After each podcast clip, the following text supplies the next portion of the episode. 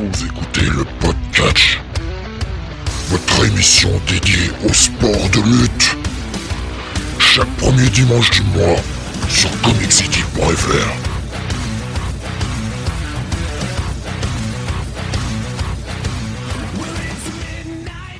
Bonsoir à tous et bienvenue sur le 147e numéro du podcast. Nous sommes aujourd'hui le mardi 5 décembre 2023 et avec moi ce soir pour le dernier podcast de l'année, le plus athlétique d'entre nous, Don Jonathan. Salut à tous. Et effectivement, je crois que c'est un euphémisme de dire que c'est moi le plus athlétique de la bande de bras cassés qu'on a. Ça, pour le coup, on s'avance pas trop. Oui, j'ai cherché un truc, je me suis dit, oh, luisant, huilé, je l'ai déjà fait, tout ça. Change. non, change. Ouais, ouais. Ah, c'est très très bien ça, c'est très très bien. Et personne n'ira me, contester euh, ce statut-là. Peut-être l'or, à la limite. Peut-être l'or pourrait effectivement euh, me contester ce statut, mais alors les autres là, euh, pff, ouais. Oh, moi non, bon. je, je, je cherche même pas à lutter. Voilà, ouais, ouais, ouais, ouais. Bunny, euh, ex-artiste du cirque, Sam qui fait qui fait de la musculation avec ses bouquins, pff, on repassera, punaise. Si on faisait des Jeux Olympiques, des sites de comics, putain, dis donc, pff, il serait beau hein, le relais 4x100 avec Comic City. Hein. La vache quoi. hein. On Je veux bien faire un 4x10. ouais. Ouais, ouais, ouais. On se passe le relais jusqu'au bout, tu Par contre, euh, 4x51, là, je pense qu'à mon avis, on est bon là. Oula, ouf, oh, bah, oh non. Oh, moi, je, moi, je déclare forfait, là. Si tu Ah. commences à me demander à boire du 51, non, non, non, non, non. Là, là, là, ça, ça va, ça va finir en vomito sur le trottoir, tout ça. Hein Ah, là, j'ai vraiment beaucoup de mal avec du Ricard. Et- Ou, ou du pastis, j'ai, Oui. ah, aïe, aïe, aïe. Vraiment, genre, s'il y a que ça, et pour faire plaisir, hein, mais, euh, à choisir, je préfère boire de l'eau. Franchement. Bref, Ah.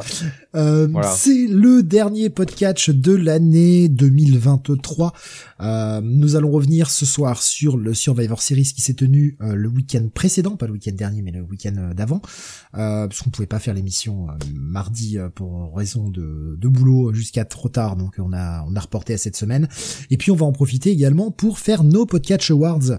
On les fait un petit peu en avance par rapport aux autres années, mais bah, le début de l'année va être assez chargé puisque vous n'êtes pas sans savoir que l'AEW a rajouté un pay-per-view euh, juste avant la fin d'année, le 30 décembre. Wrestle, euh, non, euh, Wrestle, merde, j'allais dire Wrestle Ring, non, c'est World's World's End. End. Putain, j'y arrive pas à celui-là. World's End, euh, donc euh, qui sera le 30 décembre, et puis bien sûr le Wrestle Kingdom euh, le 4 et 5 janvier. Donc on fera un podcast en début d'année pour parler de ces trois événements. Quel est le podcast Awards? Ça va être compliqué, et après il y a le Rumble. Enfin voilà, le, le mois de janvier en général est toujours Oui. assez, euh, assez chargé. Bah, c'est-à-dire que d'habitude, on fait, on fait les podcasts awards, on va dire, oui, euh, au début du, du mois de janvier, généralement l'émission avec Wrestle Kingdom. Mais, euh, en fait, on fait les, les podcasts awards après le Wrestle Kingdom en disant, mais on compte pas le Wrestle Kingdom dedans. Donc, euh, autant le faire finalement à cette époque-là. D'ailleurs, je me souviens, je crois que c'était, euh, il y a peut-être 2-3 ans où on l'avait fait comme ça, euh, euh, justement après la review d'un Survivors Series. Euh, je crois que c'était celui avec la NXT. Oh ouais, du coup, ça remonte, ça fait 4 ans. Voilà. Donc, vous voyez, hein, Ouais, on revient à nos petits amours aussi. Hein. Mais euh, bah, alors évidemment le, le la limite de cela c'est que évidemment il peut y avoir un match sorti du fond du cul euh, qui euh, qui pèterait toutes les stats euh, bah, que ce soit au World's End ou même dans un des shows hein, on a aussi le, le Winter is Coming tout ça on peut avoir un méga euh, un méga match tant pis on prend le risque et puis bah on le calera dans les euh, podcast awards de l'année prochaine si on n'oublie pas d'ici là c'est faux on aura oublié autant le dire parce que c'est vrai que Ouais. ça a été dur hein, de préparer les podcasts awards quand même. hein. Sam qui voulait pas nous croire qu'on avait bossé 4 heures dessus en plus. Non, vous déconnez, vous préparez pas les émissions pendant 4 heures. Mais si, monsieur, on fait le travail, nous, on fait le travail. Ça a été, euh, ça a été compliqué. euh, Il y a eu de la je crois bagarre. Quand je crois que je ne peux pas être euh, plus déçu que ça par Sam, euh, il me surprend encore. Eh oui, les absents ont toujours tort, on leur met des coups de pied quand ils sont pas là, c'est plus facile. Ah, Kel qui nous dit CM Punk, CM Punk. Ah non, pitié, pas toi, Kael, non, pas toi. Pas toi, pas toi non plus. Euh, on va démarrer avec le Survivor Series. On aura aussi bien sûr quelques news avant de passer au podcast Awards. Euh, des petites news de, de fin d'année avec euh, bah ouais, on a on a cinq news de chaque côté, hein, 5 news WWE, 5 news AEW euh, qui sont euh, bah, qui, qui sont euh, des news qui ont pour bah alors je dirais qu'il y en a une là que je te mets en, en, surligne que je pense qu'il sera adapté au, au podcast award en fait plus tard à une catégorie ouais, effectivement. Voilà. effectivement. Et euh, par contre, je vais commencer par euh, bah, euh, une news qu'on a parlé avec Sam en fait, justement, tu vois, avant le Black City. on, va démarrer avec ça, Voilà, euh, puisque Mackenzie Mitchell a été licencié de la WWE. Euh, voilà, donc Mackenzie Mitchell, c'était quelqu'un qui faisait des interviews backstage pour euh, la NXT et même d'ailleurs du côté de Raw, de Raw et SmackDown. Hein. Elle avait rejoint la WWE en septembre 2019. Euh, elle a animé The Bump, WWNO, euh, et euh, bah maintenant, voilà, elle a été, elle a été, elle a été virée. bon, écoute, corrige-moi si je me trompe, mais The Bump, ça c'est pas, c'est pas ça qui a été arrêté? J'ai vu qu'il y avait un show qui était arrêté et je crois, un, je un show podcast euh, de la WWE qui a été arrêté. J'ai pas retrouvé la news, j'ai pas, j'ai oublié de la mettre, mais je crois que c'est The Bump qui s'est arrêté. Hein. Ouais. Donc, euh... Il me semble que c'est, il me semble que c'est The Bump. Euh, elle est euh, mariée, je crois, avec Vic euh, Joseph. Mmh. voilà, donc. Bon, écoute, on n'a pas, on n'a pas plus d'explications, mais j'imagine que ils veulent, ils veulent quelqu'un d'autre. Je sais pas, je sais pas trop. Là-dessus tant qu'on en est sur le sur les licenciés côté WWE, on a appris aussi qu'il y avait une bonne charrette encore d'exécutifs à la WWE qui allait dégager. Euh, donc pas de catcher d'annoncer pour le moment, hein, que des euh, des gens qui bossent dans les bureaux, euh, qui bossent dans les arrières de show. Mais euh, voilà, la petite nouvelle de fin d'année, voilà, vous êtes reine et votre chèque de fin de contrat. Ça licencie à tour de bras quand même, hein, parce qu'ils ont déjà fait une charrette en septembre et ils nous font une charrette là en décembre, quoi. Ils doivent manquer d'argent sûrement. C'est vrai que les placements de produits ne suffisent plus. Ben ouais. Euh, alors c'est pas comme si on était surpris, hein. on savait qu'avec la fusion avec Endover, de toute façon, euh, bon, euh, il y allait avoir des gens qui allaient être licenciés, mais bon bah effectivement quand ça arrive, ça ça choque toujours parce que ça reste une entreprise qui gagne qui fait un chiffre d'affaires annuel toujours supérieur d'une année sur l'autre et voir quand même des gens euh, perdre leur boulot, bah ouais, peut-être que c'est le côté euh, le côté prolo qui parle, mais euh, bon, c'est un peu c'est un peu décevant quand même. C'est un peu triste pour ces gens-là, surtout à quelques semaines de Noël, quoi. Franchement, enfin, il n'y a pas de période de toute façon pour bien perdre pour perdre son boulot, hein. Mais là, vraiment, bon.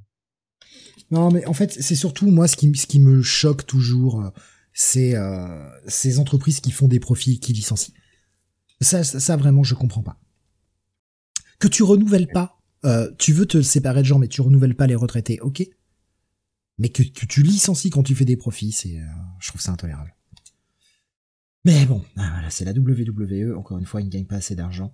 Euh, donc les Survivor Series, on va enchaîner avec ça. Et justement, on en parlait la dernière fois lors du dernier podcast. Moi, la forme du, on, pense qu'on veut hein, du catch, on pense qu'on veut des, des pay-per-view en Arabie Saoudite. Mais bordel, qu'est-ce que c'était reposant hein, de pas avoir des pubs à chaque match de pas avoir euh, tous les matchs qui sont sponsorisés parce que moi euh, voir les Survivor Series qui s'ouvrent avec les deux gogolitos qui sont en train de faire leurs commentaires et qui ont des paquets de, de trucs à la cahouette là, je suis désolé mais la, la WWE n'a pas besoin de ça, faut arrêter. Ils ont pas besoin de ça. Et c'est vraiment gênant au bout d'un moment. Et moi ça me mais vraiment ça me bousille hein. Ça me bousille la vue, c'est pub sur pub, tu ne bouffes que ça quoi. Ah oui. À un moment c'est pénible. Si encore, enfin, je veux dire, ce serait une compagnie qui, a besoin de blé, qui fasse des partenariats, mais bien sûr, mais ça va vous rapporter du blé, ça va vous permettre de continuer de faire des shows, de payer vos catcheurs, etc. Bien évidemment, évidemment qu'on peut accepter ça. Mais bordel, une compagnie comme la WWE, attends. Euh... Alors oui, on n'est plus à l'époque où on payait nos pay-per-view 50 balles. Ouais, mais euh, combien il y a d'abonnements network? Ils ont pas assez d'argent avec ça? Avec les deals télé? Avec le deal en Arabie Saoudite? Ils ont vraiment besoin de faire de la pub comme ça. Ah. Et vraiment, l'emballage, l'emballage est horrible, quoi. Bref. Ça, c'était pour le, côté Survivor Series. Ça m'a vite rappelé à la réalité. Hein. J'ai, euh, j'étais, oh putain, l'Arabie Saoudite me manque. Merde, les shows en Arabie Saoudite me manquent. Quelle horreur. Bah, tu t'es réveillé, mais euh, tu t'es pas retrouvé avec un sosie de toi qui euh, qui avait été pris en otage par ta mauvaise conscience quand même. Euh, Joker. Excellente réponse. Ah non, ah non, monsieur, ne m'envoyez pas sur ce terrain, s'il vous plaît. Euh, on va donc démarrer ce Survivor Series qui s'est tenu le 25 novembre, un samedi soir, bien sûr, comme euh, comme souvent hein, les pay-per-view WWE, oui, voilà. c'est souvent le samedi. C'est appréciable pour nous. En fait. Bah euh, oui, alors maintenant ils font ça, ils font ça le samedi. Euh, euh, avant ils le faisaient pas parce que le dimanche c'était pas le soir de, de l'UFC. Bon maintenant ils se disent que bah, puisqu'ils sont partenaires de l'UFC de toute façon ils peuvent arranger les calendriers pour que le le, le gros show de l'UFC soit un autre soir que leur pay-per-view. Il y a aussi le college football, hein, faut pas l'oublier, qui est quand même massif euh, aux États-Unis. Puis là, c'est la période, euh, on va rentrer dans la période des balls. Euh, oui, non, pas les couilles. Hein. hein les balls B-O-W-L, hein, évidemment. Balls. Euh, hein, les, les, balls. les fameux, le super ball ouais, ouais, ouais, La période des balls, j'avoue que je sais pas, j'ai imaginé, c'est la saison où t'as les mecs qui se baladent les couilles à l'air, je sais pas. Je...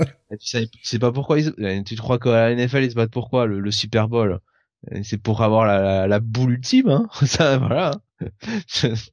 C'est comme la corrida, hein. Tu gagnes, tu gagnes des couilles de taureau, hein. Voilà, euh, Super Bowl.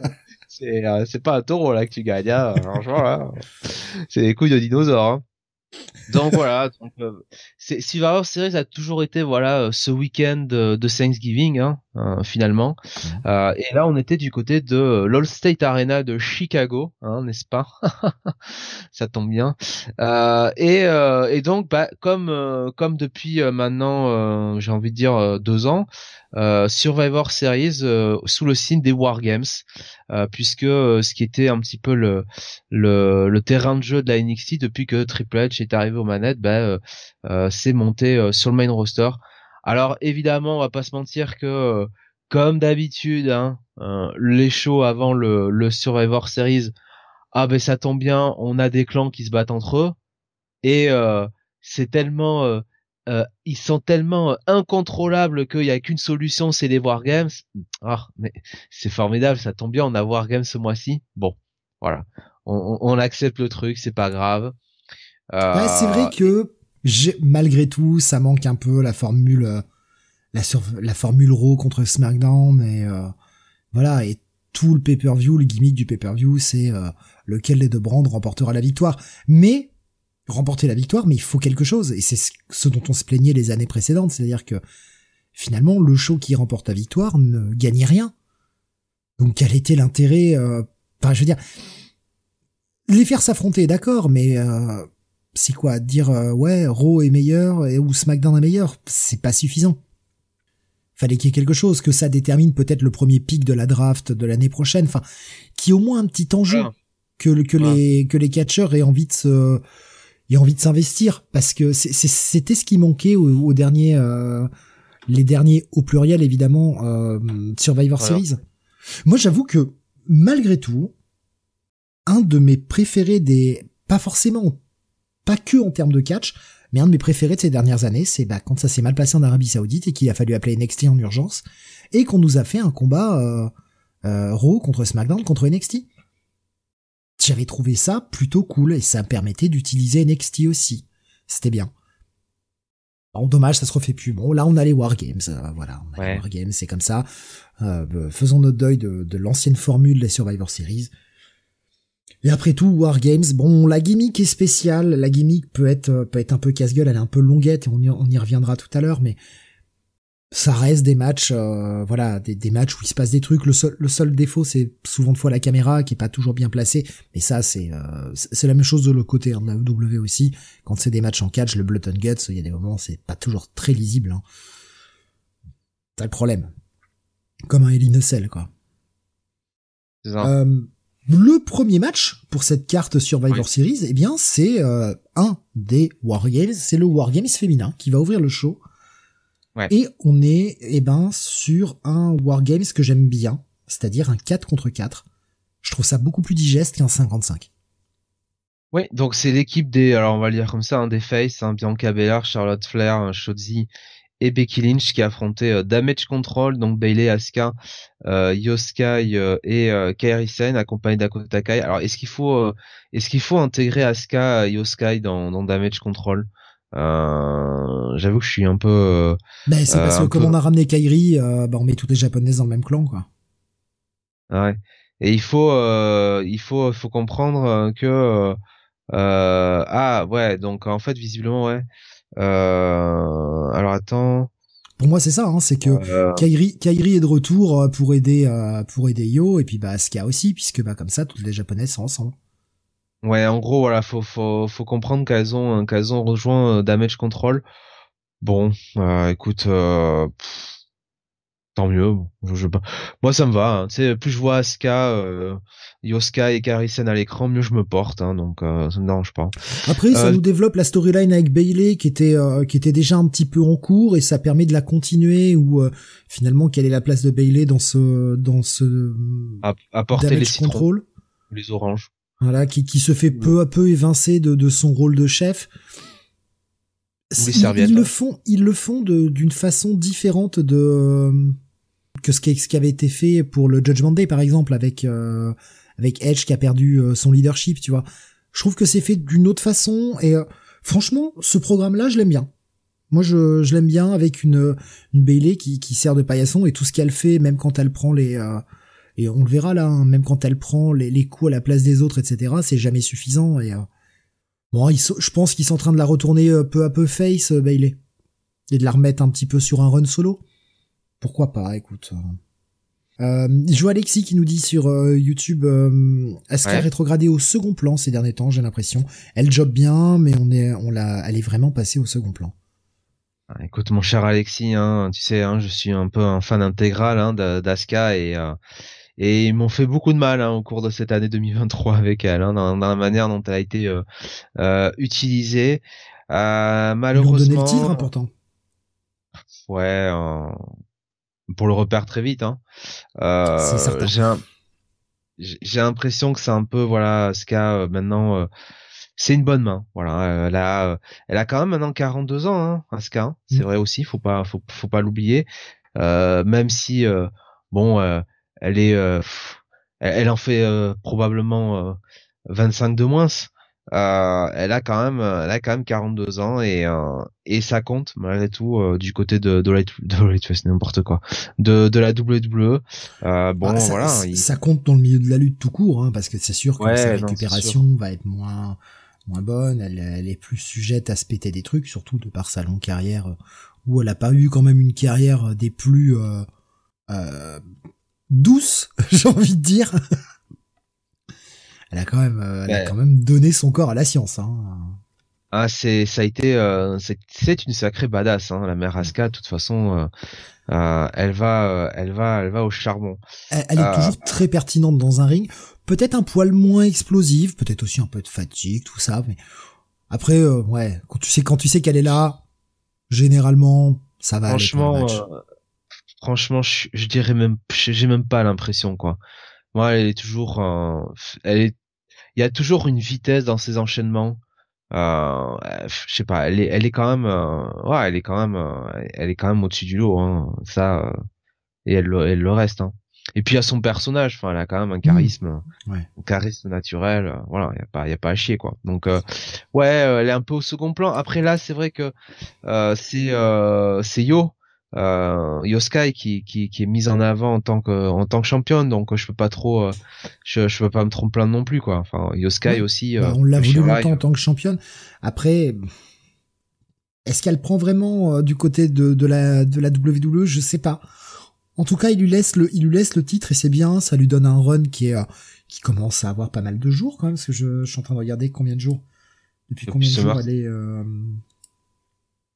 championne, mais euh, ouais, ça commence à faire quoi. Et c'est bien. Enfin, moi, je, je suis. Ça fait 122 jours qu'elle est championne. depuis, le 5, euh, depuis le 5 août. Ouais, 122 jours, c'est pas mal. C'est pas mal. C'est pas juste un petit run de transition. Euh. J'ai peur qu'elle le perde, tu vois, genre au Royal Rumble pour faire de la place un petit peu aux affiches qu'elle veut faire, quoi, tu vois. Ouais, bah elle aura eu, elle, aura eu six mois. C'est bien déjà. Franchement, moi, je, je pensais pas. Moi, il m'en, moi, il m'en faut un peu plus. Moi, j'aurais pris 5 ans de règne, tu vois. Oh non, si on peut éviter euh, les, les 5 ans de règne, euh, si on peut éviter d'avoir des... Et encore, elle le défend, son titre, elle est présente, mais euh, si on peut éviter des, runs à la, à la Roman Reigns, c'est pas... Je, trouve que ça rend pas service au titre non plus, quoi.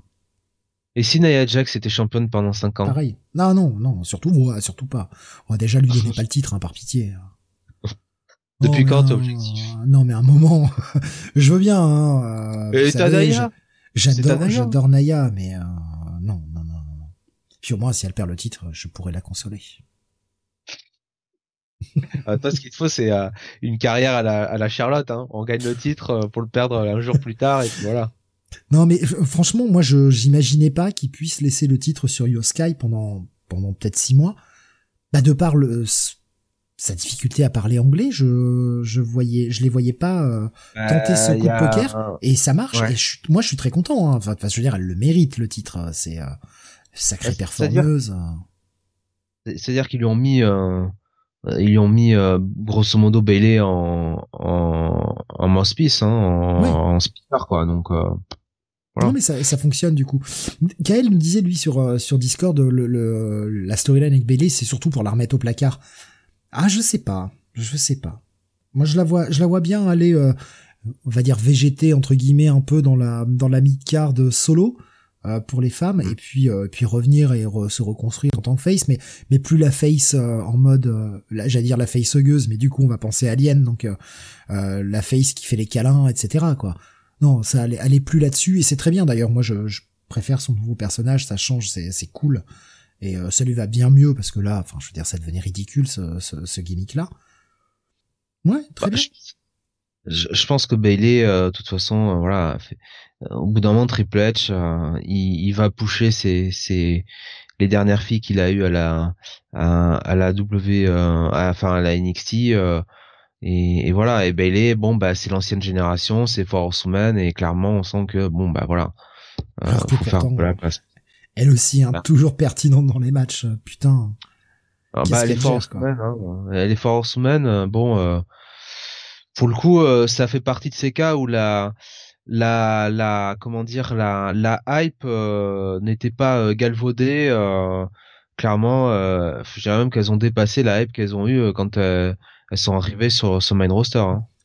Le truc, c'est que Bailey, elle a toujours eu ce, ce, cette, cette gimmick, bah voilà, de, de de la bonne copine, de la gentille fille qui fait les câlins. Il y avait Alexis qui disait hein, les délires licornes, on s'en passera.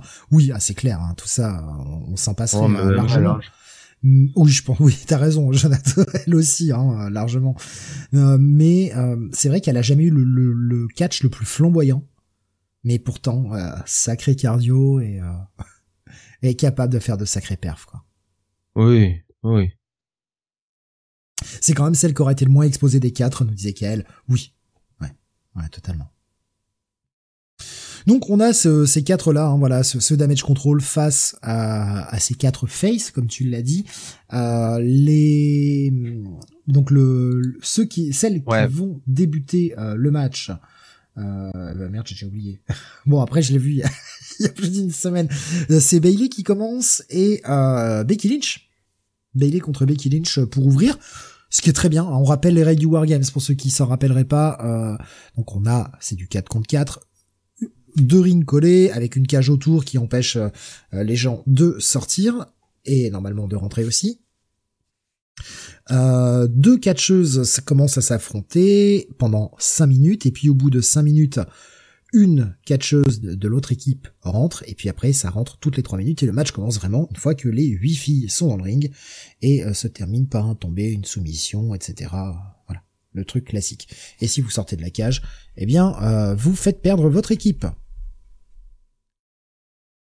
Ce qui, euh, parfois, je me suis demandé, ben, pourquoi Bailey t'essaye de sortir? Ça n'a aucun sens. Mais bon. Oui, il y a des moments effectivement, euh, mais euh, mais bon, euh, globalement plutôt plutôt un bon match que j'ai trouvé un peu laborieux. Je vais pas vous mentir au début, je trouvais pas ça foufou, mais une fois qu'on a eu, après c'est la stipulation qui veut ça aussi, mais une fois qu'on a eu toutes les les catcheuses dans le ring, ça s'est ça s'est plutôt plutôt bien goupillé. Ah, on a joué en plus tout au long entre la, la, rivalité entre Becky Lynch et Charlotte Flair. Est-ce qu'elles vont réussir à travailler ensemble De même qu'on avait ça hein, entre Kyrie et euh, Bailey. Est-ce qu'elles vont réussir à travailler ensemble, etc. Et euh, ouais, et puis bah il y a eu le moment câlin qui a fait plaisir aux gens malgré tout. Ce petit moment où, alors même si je, je moi quand je fais un câlin aux gens, je le fais pas comme ça. Euh, C'est-à-dire que Becky et Charlotte qui se regardent en travers tout le long du match, puis au bout d'un moment euh, ah bah on se prend dans les bras, on se fait des câlins, mais on se fait des câlins, mais on se tape tellement fort dans le dos qu'on est en train de se mettre des patates. Moi c'est pas comme ça que je fais des câlins aux gens. Hein. je fais pas des patates en même temps quoi. Mais ça, fonctionne bien, ça donne des, images sympas et franchement moi j'ai passé un, un, bon moment à regarder ce Wargames. Le match aura duré 33 minutes, euh, ce qui est plutôt pas mal. Et ouais, je trouvais qu'il y avait de la bonne action. J'ai euh, ça, ça a enchaîné les spots, on fait quand même avancer l'histoire du damage control. Les faces, bon, euh, les faces n'avancent pas en termes de storyline, mais ils avaient pas vraiment de storyline. Ah si, on avait euh, Charlotte et Becky. Euh, Charlotte et Becky, puis on avait la double tresse de ouais, Avec le spot que tu vois dans d'entrée de jeu, hein, je. Oh là là On la regarde avec elle. Dès, dès, oh dès, que je l'ai vu rentrer avec deux tresses, je fais oh bah chacun va la tirer d'un côté, bah pas manquer, hein, évidemment. Et, moi, non, surtout moi, dès que je l'ai vu rentrer en tenant les deux traits, je me suis dit bon bah elle va fouetter son adversaire direct quoi. Et puis ça a pas manqué quoi avec les deux. Euh, sur le truc entre Becky et Charlotte, c'était un petit peu forcé quand même hein, quand elles s'en prennent les deux. Euh, euh, franchement, je sais pas comment elles comment elles l'ont joué, mais c'était un peu un peu étrange quoi. Ça faisait un peu. Mais elles se mettaient des patates en même temps, donc. Ouais, mais. oui, on est copines, mais je te tape fort dans le dos, quoi. Tu vois, ouais, ok. Franchement, tu sais, dans ces cas-là, des fois, less, less is more, quoi. Hein. Donc, euh, un petit fist bump. Voilà, très bien. Euh, ou même, tu vois, si tu veux jouer le côté un peu, entre guillemets, grand guignol, tu fais, tu sais, le, le, le truc à la Predator, tu vois. Euh, quand euh, tu sais tu tu enfin voilà les, mecs se tapent dans la main comme ça quoi tu vois hein. ouais après après le, simple, le problème est aussi que alors pour nous qui regardons ça à la télé, on a des caméras dans le ring, en plus des caméras à l'extérieur, mais on a des caméras dans le ring, on le voit bien. Faut penser aux gens qui sont sur place et avec la cage, si elles se fait, elles se font juste un check, c'est compliqué d'arriver à le voir à travers la cage. Donc je pense que l'embrassade, c'est pour que les gens le voient vraiment bien, tu vois. Je pense qu'il y a ça aussi à prendre, à prendre en compte. Ouais, moi je doute un peu quand même de l'intelligence des gens qui vont voir ces shows. Euh, donc si tu leur euh, fais une scène comme euh, Becky et Charlotte ont fait, je pense que eux ils ont dû croire que c'était deux folles quoi. Franchement, qui, avaient pété un câble, qui se prenaient, qui se secouaient partout, partout. ils ont dû, ils ont dû prendre peur quoi. Voilà, c'est ma lecture des choses. Hein. Non mais vraiment, j'ai avec, tout, avec tout le respect, avec tout le respect évidemment que je je je je, je pense de ces gens qui vont voir des shows à Thanksgiving euh, après avoir mangé la dinde. Voilà. Moi, j'ai passé un, vraiment un vrai bon moment avec ce spot complètement con de, de Yoshirai, ah bah, de Yoskai qui bah se met dans la poubelle et qui se jette. C'est-à-dire que euh, c'est le spot qu'elle avait refait d'un d'un ancien wargame de la de la NXT. c'est toujours aussi con. Euh, Ouais, ouais, ouais. Bah, ça marche. ah, mais ça, fonctionne, mais la meuf qui se met dans la poubelle, qui se jette, alors qu'on sert toujours des, des poubelles pour mettre quelqu'un dedans et taper dessus et genre la personne est sonnée. Donc là, de toute façon, elle ressort, elle doit être sonnée, quoi. Mais visuellement, ça, ça envoie. Et en même temps, sur ce genre de match, c'est ce qu'on attend, quoi. Que visuellement, il y, y, a des trucs, quoi. Elle a fait son spot de la cage, c'est Sky, évidemment, elle est obligée de le faire. C'est cool. Ouais. Le seul truc qu'on pourrait regretter, c'est que, euh, euh, si tu veux, on n'est pas de euh, à, la fin du match de vraiment lecture sur qui sera le le, la, la prochaine challengeuse à Yoskai, tu vois. Ah bah c'est Becky, celle qui a fait le pin. Moi, je crois que Becky, elle est quand même plus destinée à aller affronter euh, Rhea Ripley pour WrestleMania, hein, il me semble. Hein. Oh, je sais pas. Ils l'ont ils teasé plusieurs fois hein, sur l'héros hein, entre les entre les deux. Hein. Peut-être, ouais, je sais pas. Moi, je je verrais bien une Charlotte qui irait affronter Rhea euh, pour perdre et laisser le titre sur Rhea. Et puis Becky, on va lui filer le titre d'Iosky. Bah, je croyais qu'elle était à Raw, euh, Becky, et Charlotte à SmackDown. Oui, bah ils font un échange. Ah, oui, ce sera pas la première fois. C'est ça que tu veux dire. Mais vu que là, en ce moment, les, les general managers refont signer des mecs, On sait pas, hein. Je te fais une Becky, je te prends une Charlotte. Bon, écoute. Bon, non, mais euh, ouais, vraiment, j'ai trouvé le match vraiment très divertissant et euh, bah, je trouve que ça ouvrait bien la soirée. J'ai trouvé ça, euh, j'ai trouvé ça cool. J'avais peur. bon, après, vu les talents qu'il y a dans le ring, il y avait, il y avait quand même toutes les raisons de croire que ça allait bien se passer mais on sait jamais le booking euh, des fois ça combine moins bien et euh, et non et franchement même en termes de booking j'ai pas trop à redire sur ce match. Bon moment voilà. Bon opener. Je vois que le tonton Dave il l'a noté 4 étoiles et demie. Ouais euh, 4 4 étoiles pour moi ouais pour moi ça va être un bon 4 4 écarts mais ouais j'irai pas jusqu'à 4 et demi quoi c'est là c'est un poil haut pour moi mais euh, ouais, ouais, 4 et 4 écarts Ouais, bon opener. Franchement, j'ai passé un très bon moment. On continue. ouais, pardon. ouais, pardon. Non, non, non, vas-y, je t'en prie. C'est ce que t'allais dire, pardon. Non, non, non, non, non, non. Je, je, ça n'a pas grand intérêt. Parce que en fait, je, vais en reparler euh, après pour les podcasts voir donc. Euh. On continue avec le match suivant, Jonathan. Ouais, Gunther, euh, le champion intercontinental qui défendait son titre contre le Miz et qui a remporté ce match par soumission en 12 minutes 20. Euh, Gunther, alors, hein, euh, Gunther qui a remporté le match.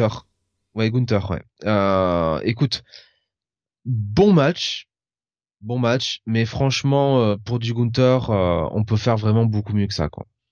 Voilà. C'est c'est sympa, mais ça fait un peu match de ro. Ouais, voilà, le, le match était cool de Miss qui était un Miss qui avait envie de travailler, qui avait envie de sortir les doigts, qui était pas juste là en mode, euh, qui, qui, était moins, euh, qui était pas le Miss Square, euh, ce que j'aime pas quand il est comme ça, c'est chiant. Alors que le mec est capable de faire des bons matchs. Donc ça m'emmerde quand je vois le Miss Square et compagnie. Là c'était pas le, c'était pas le cas, c'était un, un Miss qui avait envie de catcher. C'était cool. Maintenant c'est vrai que j'en attendais peut-être un petit peu plus de ce match. j'en aurais voulu un petit peu plus. Bah, il, y avait quelque chose qui cliquait moins.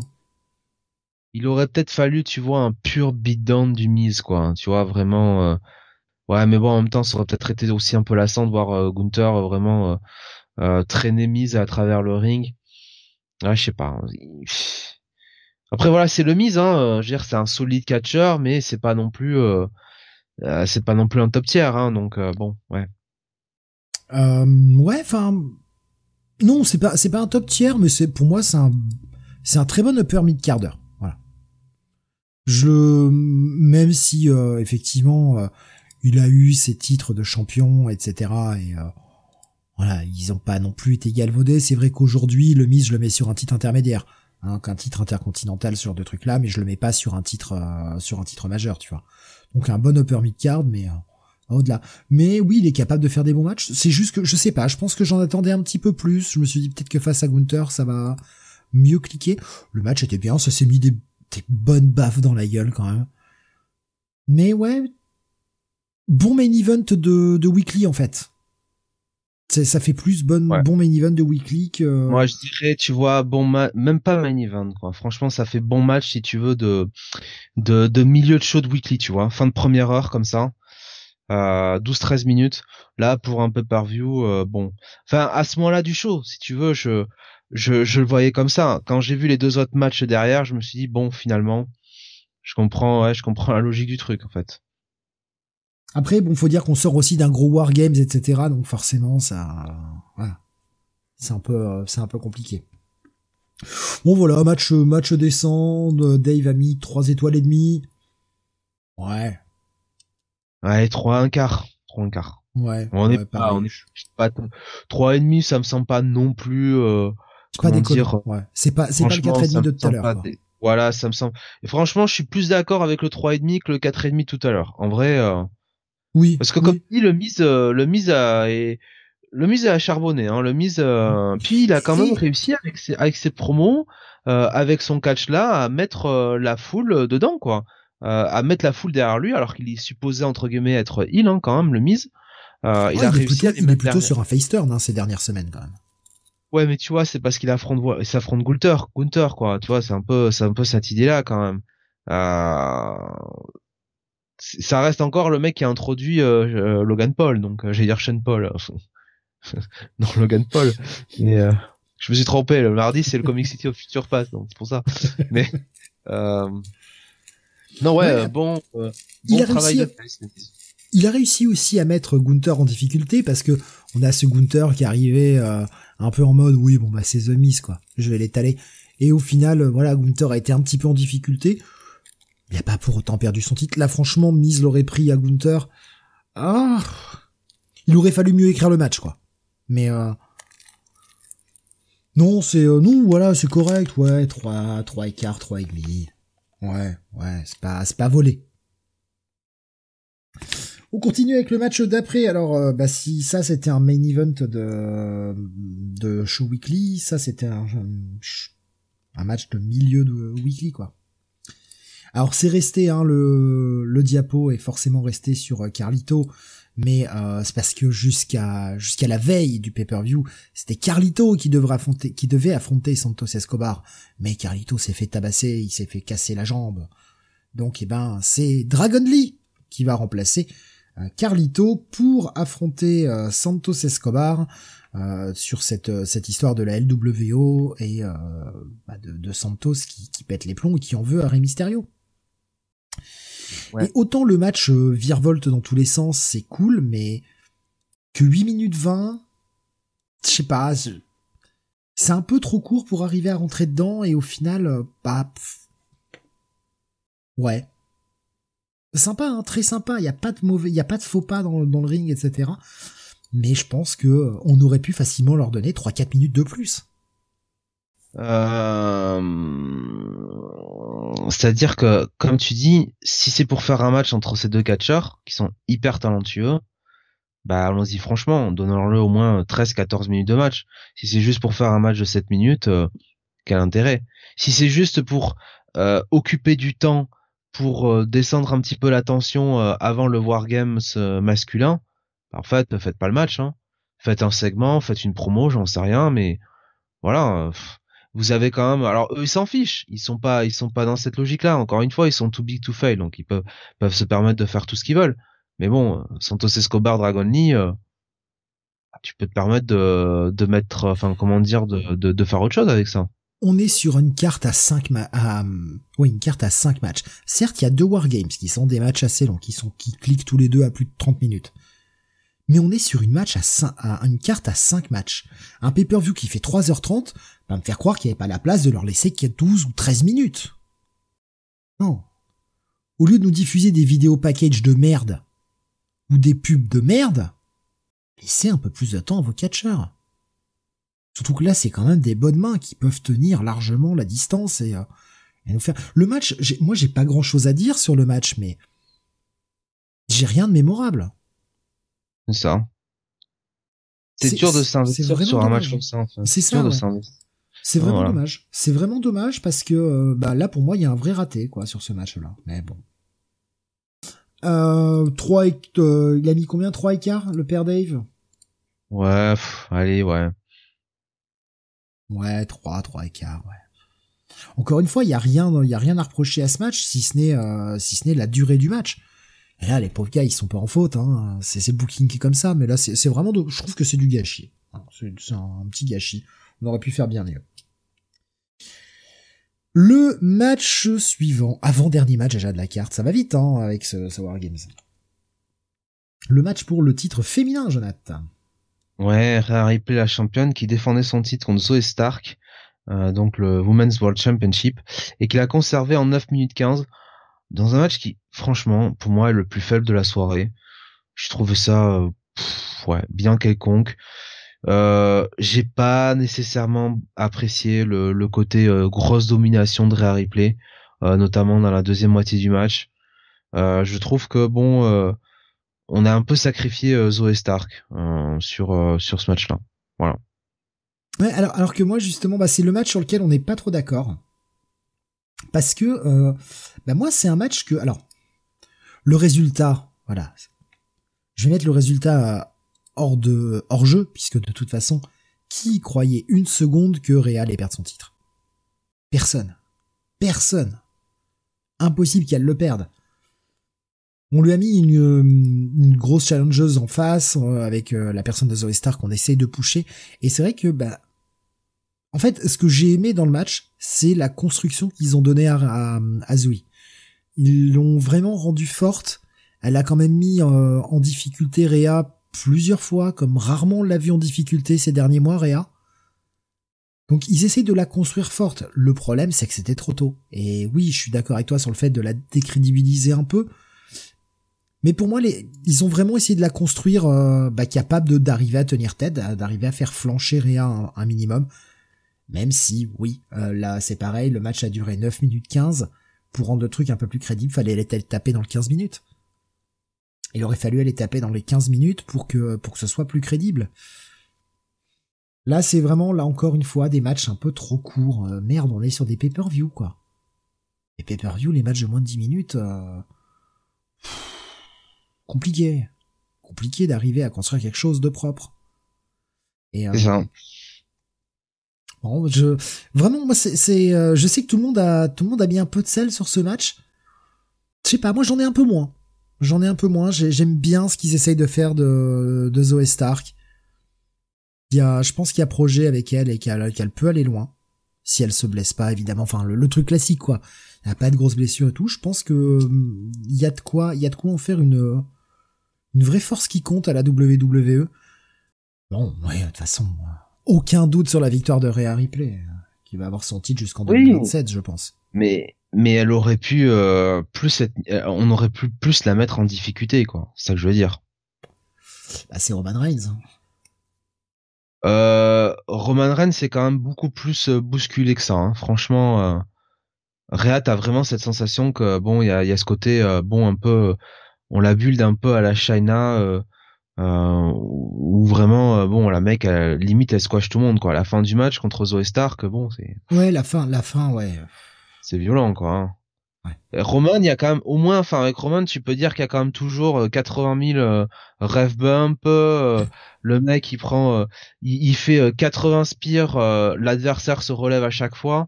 Enfin, il y a quand même cette notion que il gagne un peu. bon, je vais pas dire par chance, hein, mais quand même, il est pas, il est pas souverain quoi. Rare Replay, elle a besoin de personne. Hein. Rare Replay, il y a aucun, aucune intervention du Judgment Day, il y a aucun, aucun rêve bump ni rien non, non, elle lave juste l'adversaire, quoi. Moi, ça me dérange pas si tu veux qu'ils essayent de construire forte euh. On sait que Rhea elle a, beaucoup de talent et qu'elle est jeune et qu'ils veulent construire sur elle, autour d'elle pour le futur. Mais si tu veux, faut pas trop le répéter non plus et, surtout pas face à quelqu'un comme euh, comme Zoe Star qui n'est pas connu du grand public, en tout cas du public de la WWE. Et, justement, s'il y avait un moment de faire un match plus disputé où tu vois Rhea s'en sort un peu euh, à la limite, euh, bah c'était celui-là quoi pour vraiment montrer ok euh, Zoé Stark c'est sur elle que tu qu'il faut compter pour le pour le futur. Mais ouais j'ai vraiment j'ai vraiment aimé sa mise en avant. Oui je suis sûr que ça aurait pu être mieux mais j'aime bien ce qu'ils font de Zoé Stark. Vraiment j'aime bien et j'ai hâte de voir où ils vont l'emmener faut pas faudra pas la laisser là-dessus quoi bon après oui c'est le, match le match le plus faible de la soirée. Je, suis assez d'accord. Je suis assez d'accord là-dessus. Trois, deux, trois quarts de, de la part de Dave. Ouais, moi j'irai à trois. Moi j'irai à ouais, deux, trois quarts, deux, trois quarts, deux et demi. Voilà. Ça me, ça me semble. Et ça m'embête pour Zoé Stark, hein, parce que moi, Zoé Stark, euh, bah, depuis ses débuts à la NXT, je lui vois euh, effectivement, comme beaucoup de monde, hein, beaucoup de, de potentiel. De... J'étais un peu euh, plus convaincu par son par son in-ring que par ses promos, son personnage, mais je trouve que là-dessus, elle s'est plutôt plutôt améliorée, elle a plutôt progressé, quoi. Enfin, je lui trouve. Pareil. Le le le personnage, j'avais un peu de mal, je comprenais pas trop où ça allait, etc. Et et ouais, je plus je la vois dans le ring, plus je l'apprécie. Elle a elle a du cardio, elle a des moves, elle est, euh, elle est quand même capable de, de, de, faire des sauts de corde, etc., comme de faire du catch un peu plus technique. Ah non, non, j'aime beaucoup, j'aime beaucoup cette catcheuse et euh, j'ai hâte de voir quel sera son parcours. Je trouve ça dommage. Me plaît bien, quoi. Je trouve ça euh, dommage, tu l'as dit que on l'ait plus ou moins tourné face aussi vite. Je trouve que l'ascension aurait été plus, comment dire, plus régulière plus euh, plus simple en restant euh, en restant heal comme elle était au début avec euh, avec Trish. Trish Stratus. Bon, après, encore une fois, hein, euh, Trish, pour, moi, c'est bien, c'est bien de l'avoir séparé de Trish maintenant parce que ça commençait à lui poser des soucis pour moi. Enfin, c'était bien au départ pour la lancer, mais euh, il fallait, il fallait qu'elle dégage, fallait qu'elle commence à voler en solo de ses propres ailes. Ouais, mais qu'il la garde face, tu vois, c'est ça que je, euh, justement, qu'il la garde heal. Euh, là, bon, elle retournera. Elle retournera, je pense. Après, faut dire que Zoé a eu de la chance de tomber sur Ea. Hein. Parce que là, le match a duré 9 minutes 15, ça serait tombé face à Naya, en 30 secondes, c'était plié. Hein. Naya, on faisait pas un pli, enfin. Euh, mais c'est Naya en même temps. C'est. Euh, Ma promise. Est-ce que c'est ta promise ou, euh, ou est-ce que tu es le promis Naya? Ah, c'est moi qui suis son promis. ah, voilà. Pour un peu se valoriser aussi, Steve. Hein. Donc voilà, on arrive au main event déjà. Euh, en même temps, c'est les c'est des matchs Wargames. C'est Wargames, voilà.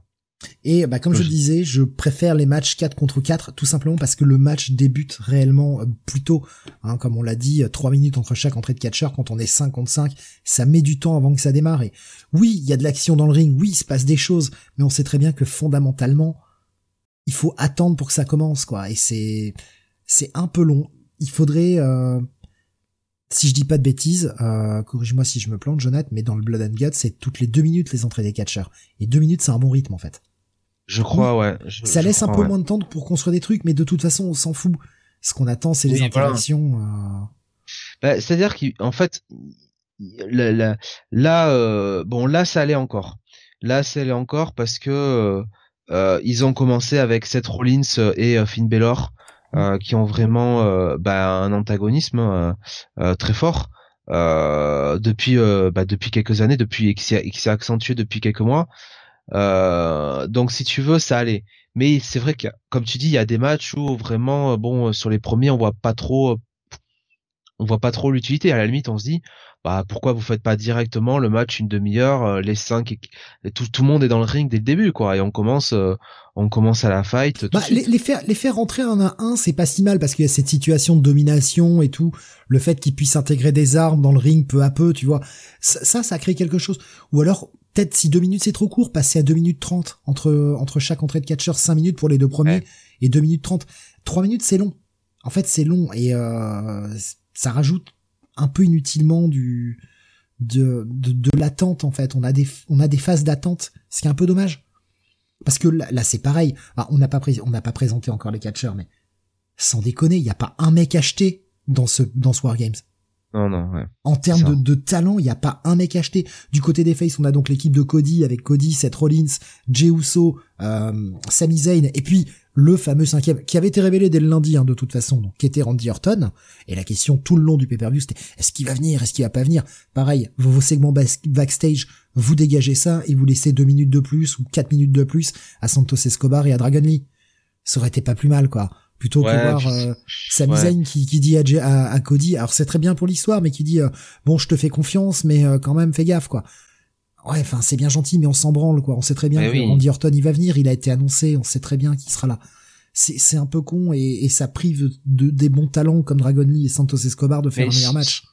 Surtout qu'en fait, il faut le faire euh, à la limite sur les weekly, tu vois, bien l'accentuer sur le weekly. Et après, euh, écran noir, enfin, t'en parles plus pendant le pay-per-view.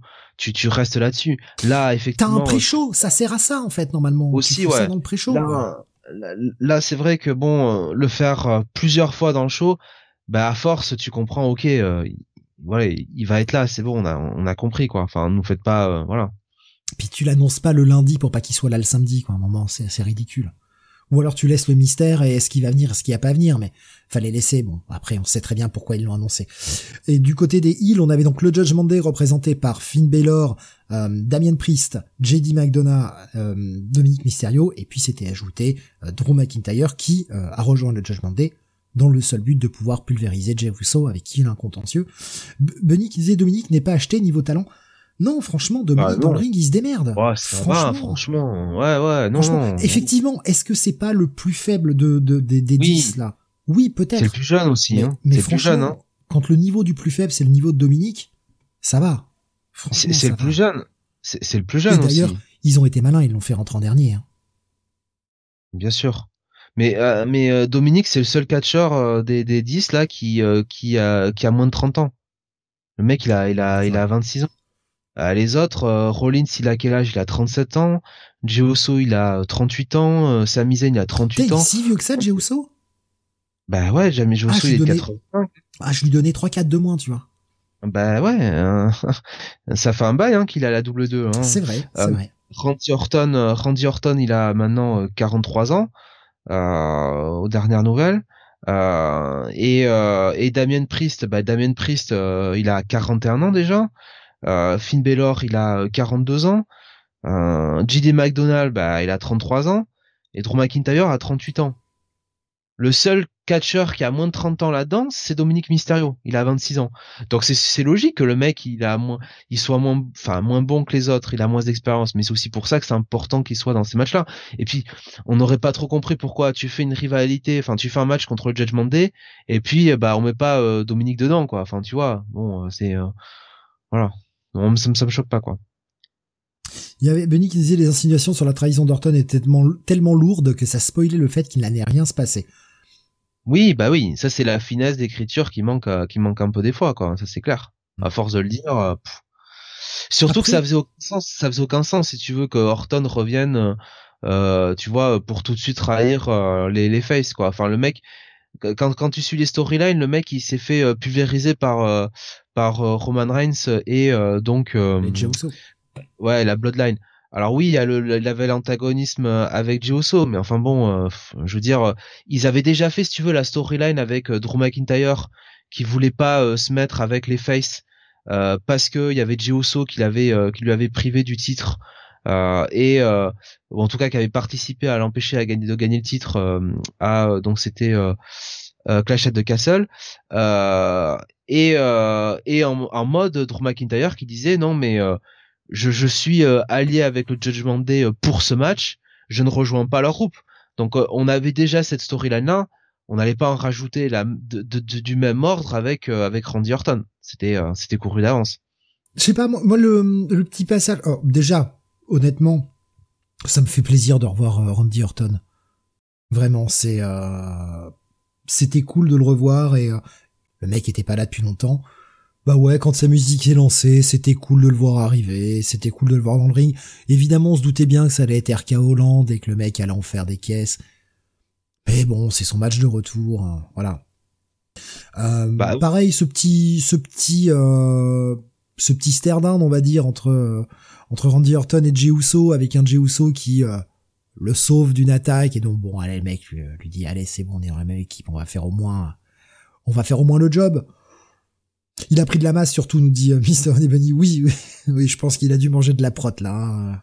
Qui rendit Ouais. Bah, il, a, il, a, toujours été euh, bien gaulé, hein. Mais là, c'est vrai qu'il était... Euh... Ouais. Je sais pas ce qu'il avait raconté une fois que ça le faisait chier à chaque fois les abdos parce que il pouvait pas manger les gâteaux de sa femme. il n'a pas dit quel gâteau. Hein. Euh, non, mais globalement, moi je moi j'ai quand même beaucoup plus apprécié ce wargames masculin que le, féminin. Oui. Euh, je trouve que les storylines étaient, euh, enfin à l'intérieur du match, hein, les rivalités étaient quand même euh, mieux agencées, plus intéressantes. Je trouve que tout ce qui, qui s'est passé avec Drew McIntyre était très bien fichu. les moments avec le Judgment Day, tu vois, où il disait je veux rentrer, le passage avec Damien Priest, où mm. Damien Priest rentre à sa place et t'as Drew McIntyre, tu sais, qui pète un câble et Damien Priest qui dit euh, crois-moi. Euh, j'ai mon plan là. Laisse-moi faire. J'ai un plan.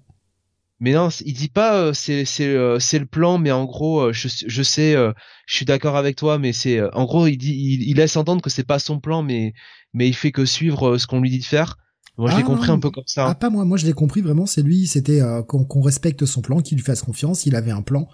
Bon, le plan, euh, c'était que le mec avait planqué une, matraque euh, euh, télescopique là dans son jean, ce qui est complètement con étant donné qu'il aurait pu le sortir de sous le ring, ça posait pas de problème.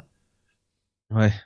Mais bon, je pas, ça j'ai trouvé ça un peu ridicule. Oui, ok, alors c'était cool d'avoir d'avoir intégré ça, c'est pas forcément une arme que l'on voit souvent et ça fait son petit effet, mais mec, c'est un wargame, toutes les armes sont autorisées, donc tu l'aurais pris sous le ring oui, il y aurait peut-être eu moins l'effet de surprise, mais C'est un peu con con quand même. Enfin, franchement, tu te dis, ouais, bah ok, c'est ça ton plan.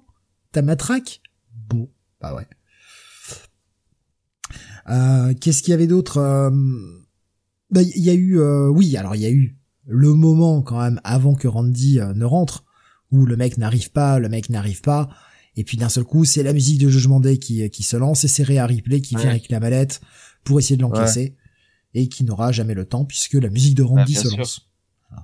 Ouais, là c'était vraiment un peu un peu too much hein, dans le, le côté. euh, Non mais, un moment, Ouais. je veux dire, si on s'arrête deux secondes sur l'idée, ça marche comment?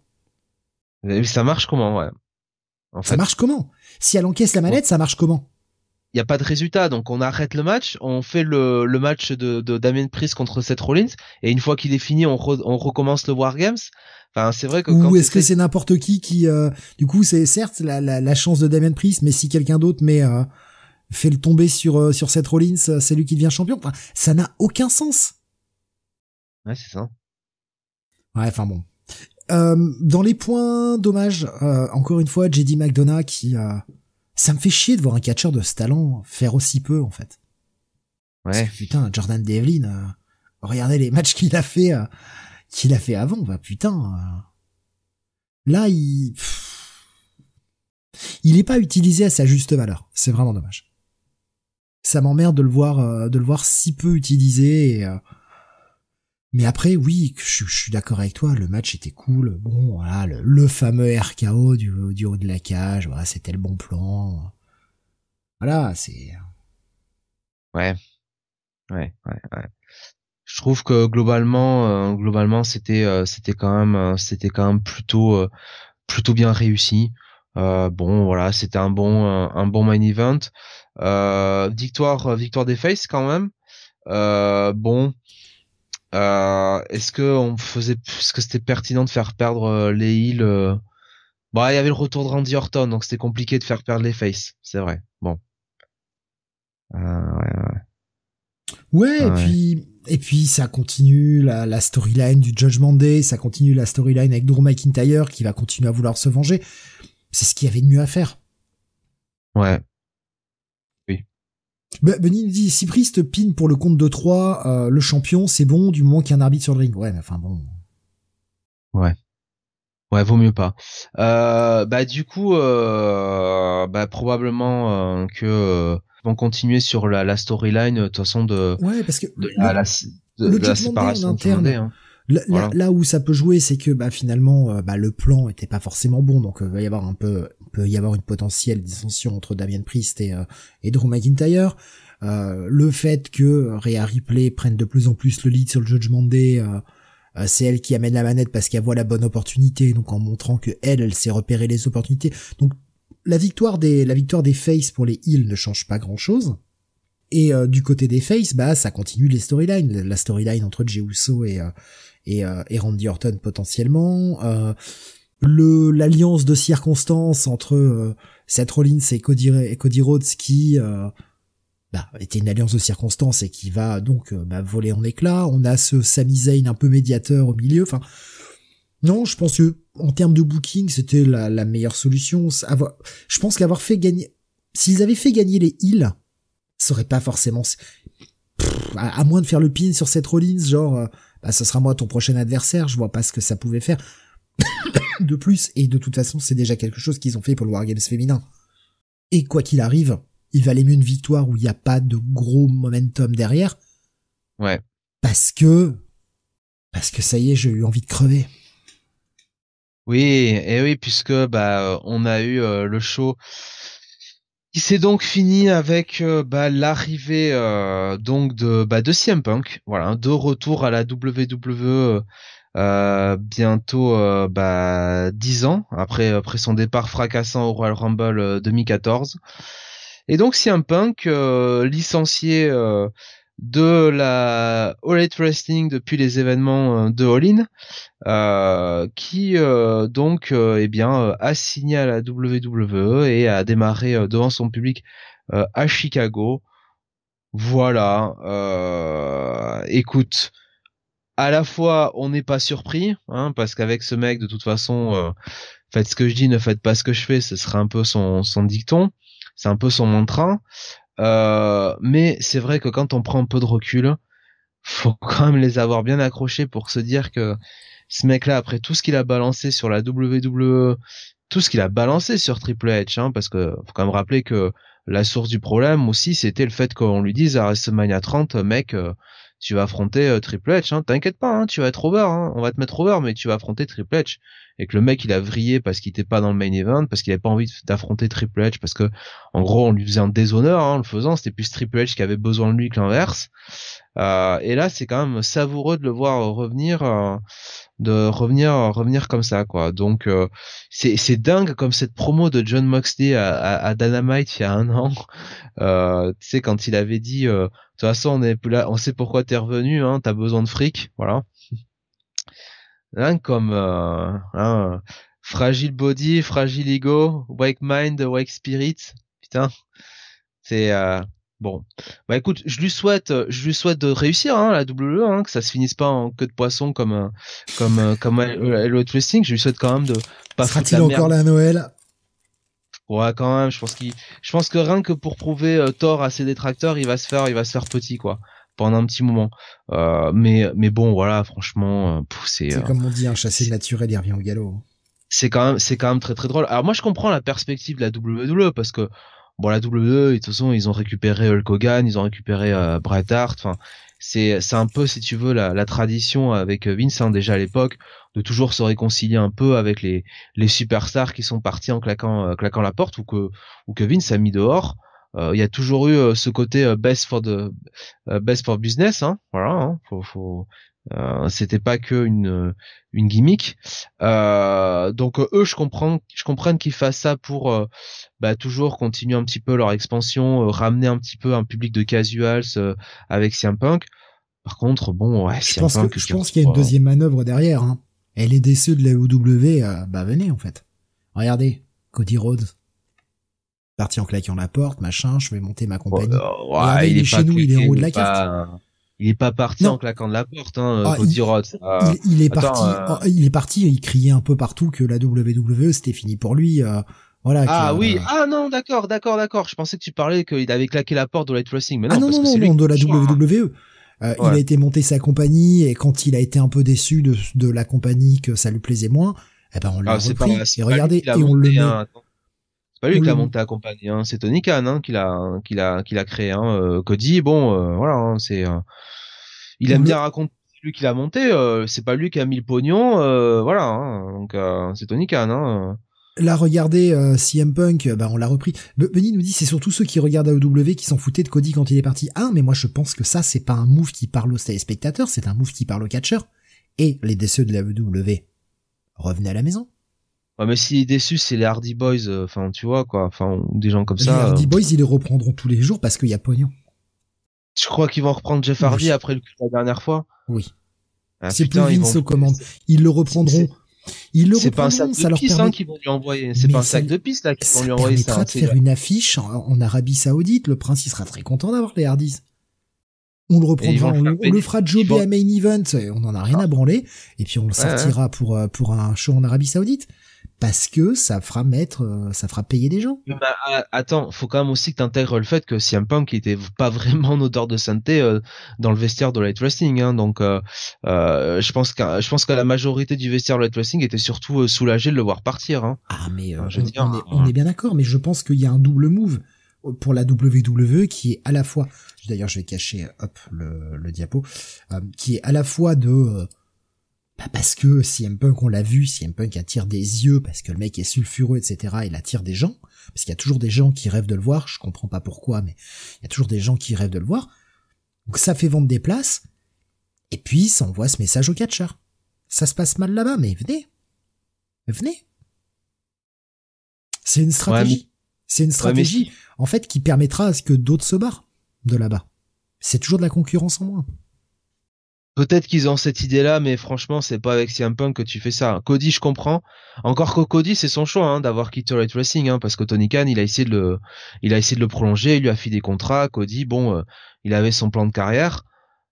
Enfin, CM Punk, euh, tu sais, euh, bon, le, le, le lutteur frustré de Wrestling, si c'est de la mid-card, c'est pas CM Punk Enfin, si tu veux, c'est pas CM Punk le bon exemple. Hein. CM Punk, c'est un nom, c'est, euh, c'est euh, comment dire, c'est, c'est un gros draw. Euh. Ouais, je sais pas. Bon, on verra. Moi, on verra. Moi, ça a tendance à me faire fuir malheureusement. J'ai absolument pas envie de le voir là. J'ai, franchement, ça m'a pourri la fin du pay-per-view. Moi, pendant une demi-heure après le pay-per-view, j'étais mais putain, c'est pas possible. Quoi. C'est pas possible. Il va continuer de nous poursuivre et de nous faire chier ce connardman, quoi. Je rappelle que CM Punk, ça veut dire connardman punk. Hein. Euh, alors à noter quand même, euh, tiens, je place la news que dans son contrat, euh, il a une clause de comportement. Ouais, c'est des rumeurs. Je mais j'en doute. Hein. C'est des rumeurs. Ouais, j'en doute parce que je pense que jamais le mec il signe un truc comme ça. Il sait très bien qu'il va péter les plombs. Jamais il signe un truc comme ça. Oui. Moi, je, je, j'aimerais y croire. J'aimerais y croire. T'imagines même pas. Putain, merde. Je me rends compte qu'on n'a pas donné la note. Pardon pour le. Euh, 4,75. 4 3 quarts. 4 3 quarts euh, pour. Euh, J'aurais mis 4 et Ouais, moi je mets, je mets entre 4 et quart et 4 ouais 4 et demi. Ouais, j'ai passé un très bon moment. C'était très agréable comme euh, comme comme match. Non mais après, de, bien sûr. Bien sûr. De, de, faire de boucler la boucle. Bunny nous dit le problème de Punk, c'est surtout les blessures. Va-t-il se blesser Ne va-t-il pas se blesser avant WrestleMania? Rien n'est moins sûr. Il nous dit je préfère pas le voir à la WWE qu'à la EW perso. Oui, parce que tu t'en branles de la EW, de la WWE aujourd'hui, tu regardes que la EW. Mais euh, moi en fait, je préfère ne pas le voir. Je préfère qu'il dégage en fait, Moi je trouve, enfin moi je suis, je suis vraiment curieux de voir comment ça va se passer backstage parce que il s'est quand même fait beaucoup d'ennemis hein, à Elite Wrestling. Il n'y a pas que l'élite. Hein. Bon alors Jericho, je vais mettre de côté, mais euh, des mecs comme Moxley. Euh, notamment, euh, je pense que Moxley peut pas avoir en peinture euh, CM Punk. John Moxley, c'est quand même un, des grands potes de, de Roman Reigns hein, euh, et de Seth Rollins. Euh, enfin, cette histoire du shit, ça remonte. Hein. Enfin, Roman Reigns au départ devait pas être dans le shit. Hein. CM Punk, il voulait Chris Hero à l'époque. finalement, Vince et, et, Triple H ont imposé Roman Reigns. Donc, enfin, CM Punk, il a pas rendu la tâche facile au jeune Roman Reigns à l'époque je sais pas comment ça se passerait euh, ça se passait maintenant alors on peut me dire a Paul Heyman qui ferait euh, tampon mais voilà il y a des mecs comme ça même Cody hein euh, Cody tu vois quand il était à Red Wrestling avec CM Punk Cody il avait pas l'air d'être hyper fan de, de, de CM Punk hein. donc tu vois il y a des mecs comme ça moi je je suis vraiment curieux de voir comment ça va se passer backstage parce que si le mec est quand même capable de s'engueuler avec avec Kenny Omega honnêtement je me dis putain merde euh, ça va être euh, ça va être ça va être compliqué. Puis euh, non, tu sais c'est l'élite qui abuse. Ouais, c'est c'est l'élite, les bullies. J'ai appris c'était l'élite, les bullies récemment. Euh, c'est c'est marrant. Non mais plus que ça, enfin tu vois, c'est c'est euh, c'est le côté bon ouais ok il est plus il est plus à la double à, à Rate Wrestling c'est plus le même management ceci cela mais euh, attention, hein, euh, bon, euh, quand il était à la WWE, il aimait pas hein, le management de la WWE. Le côté micromanagement, le côté on gère tout, tout ça, c'est pas parce que Vince est parti que ça, que le, que comment dire, la, le mode de fonctionnement a changé. Hein. Vince, bon, il gérait pas non plus 4, 100%, du truc, hein, de ce qui se passait backstage. Donc, si ça lui plaisait pas à l'époque, s'il trouvait qu'il il avait pas assez de liberté, bon, je sais pas. Moi, je, je, je demande qu'à me tromper. Faut pas oublier aussi qu'à la EW, pour le moment, il n'y a pas trop de house show, il y a que les shows Dynamite, euh, Collision, etc. Ouais, voilà. Euh, bon, j'imagine qu'il a dû signer un contrat de part-timer parce que. Bon. Oui, ils vont le ménager. D'ailleurs, c'est ironique, hein, lui qui détestait les part-timers à l'époque. Euh, on se souvient de ce qu'il avait raconté sur, euh, enfin, voilà, des part-timers hein, dans le podcast avec Old Cabana ah, évidemment, euh, ça sera ironique de le voir part-timer maintenant parce que on peut pas le mettre, comme tu dis, on peut pas le mettre euh, euh, full-time parce que tu risques la blessure. Oui, lui, il risque la blessure. Et puis, franchement, tu crois que le mec, le mec en avait marre aussi de ce, de ce genre de, de d'emploi du temps, il va repartir là-dessus? Pas à bah son âge, hein. J'y crois pas. Hein. Non, non, non. Et avec elle qui nous disait le mec a tellement d'ego qu'il estime qu'il ne pète pas les plombs mais que ce sont les autres qui se liguent contre lui.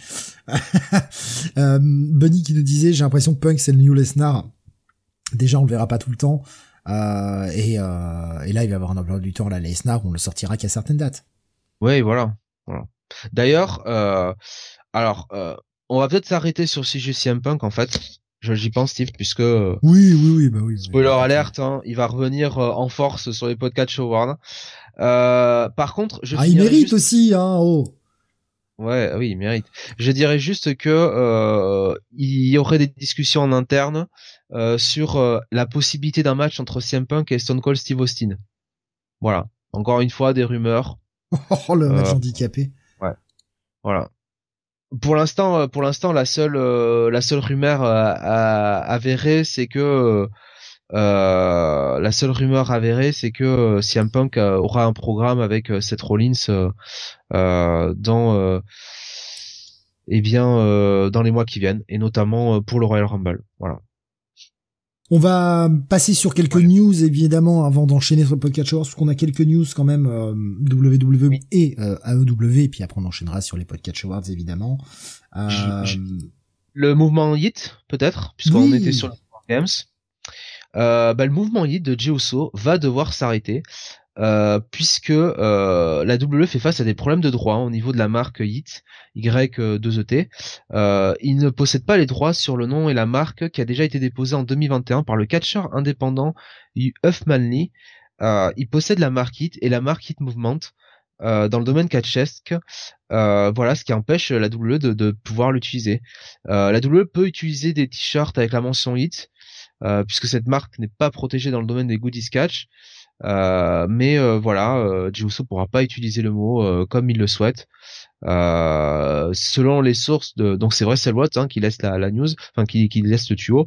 bah la W devrait arrêter d'utiliser le mot et de le mettre sur les t-shirts. Donc c'est dommage hein, pour Juso parce que ça avait quand même plutôt plutôt bien pris. Voilà. Ouais, ça avait pris. Les gens aiment bien ce genre de catchphrase. Ils ont besoin de ça en ce moment. comme elle est Nightier, ils ont besoin de crier un truc, un truc simple et facile. Donc ça fonctionne et euh, il avait bien fait de se foutre dans le truc. Bon, c'est dommage, à moins qu'ils arrivent à racheter, euh, ils arrivent à racheter le copyright peut-être. C'est ça. On n'est pas à l'abri. Oui. Et puis euh, dernière news provenant de la WWE, eh bien un tandem qui s'est développé ces dernières semaines. On, le gardait pour les podcasts awards, Steve. Ah oui, bah, bah pardon, excuse-moi. Eh ben, on en parlera tout à l'heure. Vous la voulez la news? Restez, restez jusqu'à tout à l'heure. C'est pour le taux de rétention, Jonas. C'est pour ça. Pas du tout que j'ai oublié. Pas du tout. Je, pense pas que celle-là va faire euh, rester autant que Daredevil ou Punisher, mais on peut essayer. Euh, du côté de Light Wrestling, on a quand même des news avec notamment Julia Hart qui a signé un contrat à plein temps. Euh, voilà, avec avec la, la promotion. Euh, bah, ouais, vu qu'elle est championne maintenant, ce serait peut-être pas mal qu'elle soit à plein temps. Ouais. Bah, on l'oublie souvent, mais elle est très jeune. Hein. Elle a que 22 ans, euh, Julia Hart. Euh, et, euh, et, voilà, euh, donc elle est, elle est maintenant full time. Voilà, Julia Hart. Qu'est-ce qu'on a, on a... De toute façon, il faut une championne à plein temps. Tu peux pas, tu peux pas mettre des champions part time. Ça, bah ça, passe pas. Non. MJF. a le titre TBS qui est quand même censé être un peu plus défendu à la télévision normalement. Tout à fait. Alors MJF, lui, se serait réellement blessé euh, à Full Gear, euh, puisqu'il se serait euh, fait une luxation de la hanche et il a aggravé une blessure à l'épaule qu'il avait déjà. et donc bah, la blessure est survenue quand bah, il s'est lancé en elbow drop du coin sur Jay White à l'extérieur du ring. Souvenez-vous, c'était le spot. Pété, là. Voilà, la table avait été pétée et il s'était lancé. Et, et voilà, la hanche lui a été remise en place par le médecin, ce qui a causé énormément de douleur. Et, ça doit faire mal il aurait empiré euh, sa blessure lors d'un slam du coin. Euh, voilà, donc euh, bah écoute, pour l'instant il n'y a pas de, enfin, il est prévu quand même de défendre son titre à à World's End. on va voir. Hein, bon, j'espère pour lui quand même parce que là, ce serait quand même, ce serait quand même tragique. Hein, cette toute cette storyline better. better than New Baby entre Adam Cole qui se pète qui se pète la cheville euh, et, euh, et MJF qui euh, qui se flinguerait enfin franchement là là ils auraient pas de peau quoi hein, au Wrestling hein, pour le coup. C'est clair. Après bon il va falloir lui faire perdre son titre à un moment et je pense que je pense que Révolution ce sera le moment où il va perdre son titre. Ouais. Peut-être même avant on sait pas mais si s'il perdait son titre maintenant sur une blessure en même temps, ça permettrait, bah, le temps qu'il revienne, etc., de pouvoir revenir et nous faire ses promos à la merde en nous disant euh, Oh, j'ai jamais perdu le titre euh, Voilà Et il pourrait se relancer à la course au titre. Donc qu'il soit obligé de dropper le titre pour cause de blessure ou qu'il le perde dans un cas comme dans un autre, on en revient au même, au même truc, il va, il va le perdre dans les prochains mois. Ouais. Bah oui, non, mais ça... Révolution, c'est la deadline, quoi. Je pense que, voilà. Ouais. Je serais vraiment très surpris s'il le gardait au-delà. Ouais. Euh, QT Marshall quitte euh, All Elite Wrestling. Donc euh, QT Marshall eh bien, a décidé de, de, quitter la promotion, tout simplement parce que bah, il rêve, il rêve d'être une star du catch et il considère que bah du côté de All Elite Wrestling on le pousse pas assez, enfin on lui donne pas assez sa chance. Il a démissionné donc à partir de la fin de, de l'année 2023. Donc voilà écoute, le mec il poursuit son rêve, il croit en lui. Euh, bon, bah écoute, c'est euh, euh, c'est respectable. Après, effectivement, c'est pas le, le catcheur le plus brillant. Voilà, on va pas on va pas se raconter d'histoire, mais bon, écoute. ouais, et puis c'est surtout moi ce qui me là où je me dis il y a quand même, enfin à surveiller, c'est que le mec annonce quand même qu'il trouve que dans les backstage à la EW, ça a un petit peu changé. À voir, ce sera surveillé dans les prochains mois si ça attend ouais, ça. Ouais. C'est dès qu'il y en a un qui part, ça change toujours. Euh, ah, non mais je, je, je, me base sur ce qu'il dit. Ce qu'il dit, c'est qu'il trouve que ça a changé. À voir si on voit nous en tant que spectateurs des changements dans les prochains mois. ça, ça j'attends d'être convaincu ou de, de dire bah monsieur disait de la merde. Franchement, c'est comme c'est comme quand Jeff Hardy euh, nous fait cette déclaration ou ce tweet, je sais plus, où il dit euh, qu'il se sent comme un fantôme en ce moment le wrestling, euh, euh, voilà, qu'il est pas, il il est un peu frustré de son utilisation. T'as envie de te dire, eh mon, eh mec, sois déjà heureux de pas être au chôme du, hein, après ce que t'as fait. Hein. Après, ce qui, corrobore le fait que en backstage, ça peut avoir changé, c'est allié avec la news d'après. J'ai bien, ça peut, tu vois, je, je, garde le conditionnel parce que je, je moi j'ai pas de source interne, hein, j'en sais rien. Je sais pas, hein, celle-là, euh, donc c'est Kevin Sullivan, hein, alors pas euh, l'ex Booker, hein, l'ex talent de la WCW, mais Kevin Sullivan, le producteur, euh, qui avait travaillé longtemps à la TNA, qui avait rejoint la Red Wrestling dès les, au début de Dynamite en octobre 2019, euh, et donc qui était le vice-président et le responsable de la production des shows, euh, eh bien, euh, euh, il est parti. Voilà, il a été, euh, il, est, viré, il est arrivé en fin de contrat et on n'a pas renouvelé. Voilà. Et en fait, c'est Michael Mansouri euh, qu'il a laissé partir. Donc lui qui a fait le, le saut de la WWE vers Red Racing en décembre euh, 2022 comme vice-président et coproducteur exécutif de TV pour les shows de, de Red Racing. Visiblement, Michael Mansouri pourra devenir le prochain de devenir le producteur exécutif en chef euh, des shows de Light Wrestling euh, maintenant que Kevin Simunal ne sera plus là. Bah, en même temps, euh, bon, Michael Mansouri, lui aussi, il avait quand même une, il avait quand même une bonne expérience du côté de la WWE. Bon, j'ai envie de te dire. C'est pour ça, comme je dis, à voir, à voir si vraiment backstage ça a changé. Pour ça que je lis les deux, si tu veux, ensemble. Maintenant, encore une fois, on se base sur les déclarations d'un mec on verra, on, verra ce que le temps va nous montrer et on verra si dans les prochains mois, effectivement, nous aussi en tant que spectateurs, on voit du changement ou pas du tout.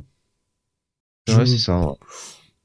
Voilà, on a un mec qui dit ça, voilà, on le garde dans un coin de la tête et on verra, on verra. Mansouri, il avait quand même été, Mansouri, il a été quand même euh, employé par la WWE depuis 2009. Euh, euh, et il était bon le avant de partir il était quand même le le vice-président euh, de euh, de la production télévisuelle de la WWE quoi. Donc c'était un peu le c'était un peu le, le comment dire le ah comment c'est le terme déjà? Le le successeur si tu veux programmé de Kevin Dunn hmm. si tu veux. Oui. Mais euh, bah, on a bien vu que quand il a gardé Kevin Dunn malgré les scandales, bah, le mec s'est barré. Ouais, c'est ça. Je pense que c'est une histoire en fait que c'est une histoire en fait que bon il y avait un un mec de trop à Red Wrestling et puis voilà. Hein. On verra également si ça impacte aussi euh, la production visuelle des shows. On verra ça, dans les prochaines semaines, bien sûr.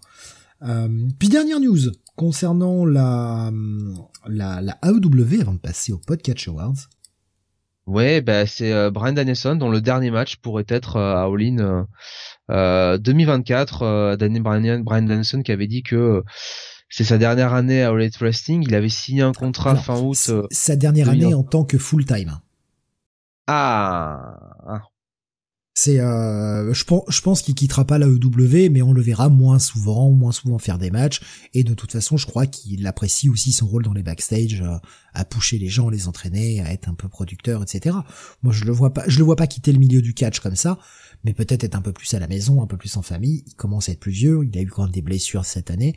Je pense aussi que son corps se rappelle à lui, quoi. C'est déjà inespéré d'avoir pu recatcher. Ouais.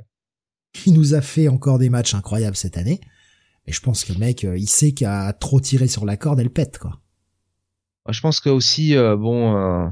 Benny qui me dit peut-être pour revenir à la WWE, lol. non, je pense pas.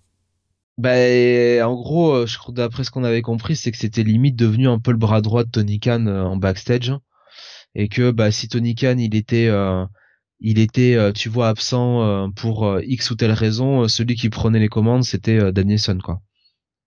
Donc euh, collision apparemment euh, c'est lui qui c'est lui qui book euh, enfin enfin il est derrière derrière en backstage avec Tony Khan à produire le show donc je après pense que de, toute façon e, hein, j'en sais rien hein. moi je pense qu'il reviendra jamais à la WWE tant qu'on lui accordera pas dans son contrat d'aller pouvoir faire des matchs au, Japon s'il a envie. Parce que c'est ce qu'il voulait de toute ah, façon. C'est ce qu'il a bien dit c'est ce qu'il voulait. Et que bah la, la WWE ne lui permettait pas d'aller catcher au Japon. Donc à partir de là je pense qu'il a, bah, je veux dire, à son âge, il a envie de pouvoir faire ce qu'il a envie. Je pense qu'il est quand même relativement fidèle à la EW. Néanmoins, aller faire un match contre Okada, bah, ouais, ça se refuse pas. Quand tu mets ça à ton CV, euh, voilà. Euh, Benny qui nous dit il a participé au jury qui a viré Punk. Oui, c'est ce qu'on lui a demandé effectivement. Lui, il s'est pas, il s'est pas proposé pour le faire. On lui a demandé effectivement, c'est sorti et euh, pour lui, c'était un honneur parce que on lui a fait confiance au-delà de quelque chose qui est dans le ring pur. Maintenant, il a fait ce qui semblait être juste. Après, certains le, verront comme un traître. Voyez-le comme un traître. J'ai envie de dire, posez-vous les bonnes questions aussi, mais euh, bon. C'est mon côté bah, troll, ça. Euh, en même temps, euh, voilà, qui de mieux en gros dans le comité que, que Danielson pour représenter un petit peu la partie catchesque. Voilà. Puis bon, on pourra l'évoquer de toute façon avec euh... Danielson. Danielson, euh, je veux dire, euh, en termes de locker room leader, difficile de de faire plus. Oui, légitime, ouais. ouais, voilà, légitime, c'est le mot que je cherchais. J'avais prestigieux qui venait, mais euh, légitime, tout à fait.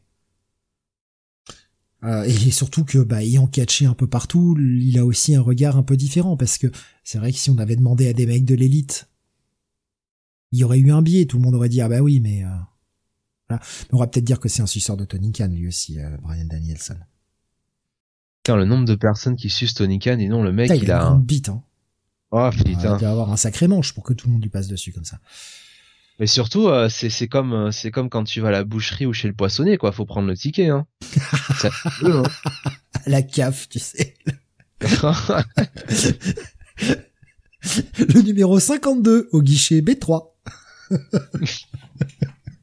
ah là là. Bon bah écoute, euh, on arrive au. Ouais, on a on a fait le tour des news. On va passer au podcast awards qui est le gros morceau hein, de cette émission. Ouais. Euh, un, dernier mot sur le Survivor Series parce que finalement on n'a même pas donné notre euh, notre avis sur l'ensemble du show. Pour ma part, j'ai trouvé que c'était bah, peut-être un des meilleurs shows WWE de l'année en fait. Ouais, euh, sympa sans plus, honnêtement. Les deux, les deux wargames sont, sont sympas. Oui, bah, ils font monter le niveau, voilà, du, du show. Et après, ouais, le, reste au milieu, bof bof, voilà. Allez, on passe au Podcatch Awards, si mon, mon logo va bien s'afficher un jour. Voilà, ça y est. Que je vais retravailler puisque je ne pouvais pas le, euh, je le fais ça en direct, c'est dégueulasse, mais bon ça voulait pas se faire en, en, en, back, en backstage. Bref, euh, les Podcatch Awards de l'année, évidemment, hein, les différentes euh, les différentes sections. On a fait nous-mêmes certains nommés. On a essayé d'être le plus exhaustif possible. Évidemment, nous ne pouvons pas regarder tout le catch qui se fait. On a des métiers à côté, on a autre chose à foutre aussi, on a d'autres émissions. Donc à un moment, on regarde euh, en fonction de ce que l'on a vu dans l'année. On essaie on a des de... Batman 140 à lire. Parle pour toi. Euh, et donc, euh, donc on, a fait des nommés qu'on va vous, vous exposer à chaque fois. Voilà. Et puis euh, on, va sélectionner chacun celui qui est notre vainqueur. Reportez-vous au podcast des au podcast awards pardon des années précédentes évidemment. Par quoi va-t-on commencer? On va peut-être garder tout ce qui est meilleur catcher de l'année, tout ça pour la fin? Bien sûr. Alors, je te propose de commencer par euh, écoute euh, le flop. On va, ah. regarder, on va regarder pour plus tard. Ouais. Euh, Progression révélation de l'année pour commencer peut-être? Euh, je pensais à surprise de l'année. Ah bah tiens, allez. Commençons par la surprise de l'année. Et après on peut faire ouais progrès. on va faire attends. Oui, on, va, on va se laisser du voilà. On va se laisser. Alors surprise de l'année, bah les nommés sont euh, bah, all-in à Wembley, Will Ospreay qui signe à All Wrestling, le départ de Edge de la WWE et donc sa signature euh, à All Wrestling, euh, la fusion WWE-UFC, euh, Backlash en France, euh, le duo Adam Cole MJF avec le face turn de MJF et le retour de CM Punk à la WWE. voilà, Steve, je te laisse, je te laisse être le premier à donner ton ta surprise de l'année. Ou si tu veux, si tu. C'est pas, c'est pas simple, hein. C'est pas simple parce que honnêtement, il y a beaucoup de choses qui m'ont euh, pas mal surpris. Mais je pense que euh, ce qui va être ma, bah putain.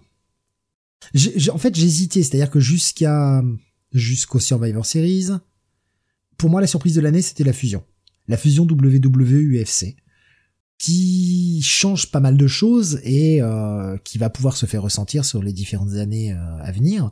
On voit déjà peu à peu aussi la mise de côté de Vince McMahon, qui, euh, ça a été dit, hein, je veux dire, et là on n'est pas sur des dirt sheets.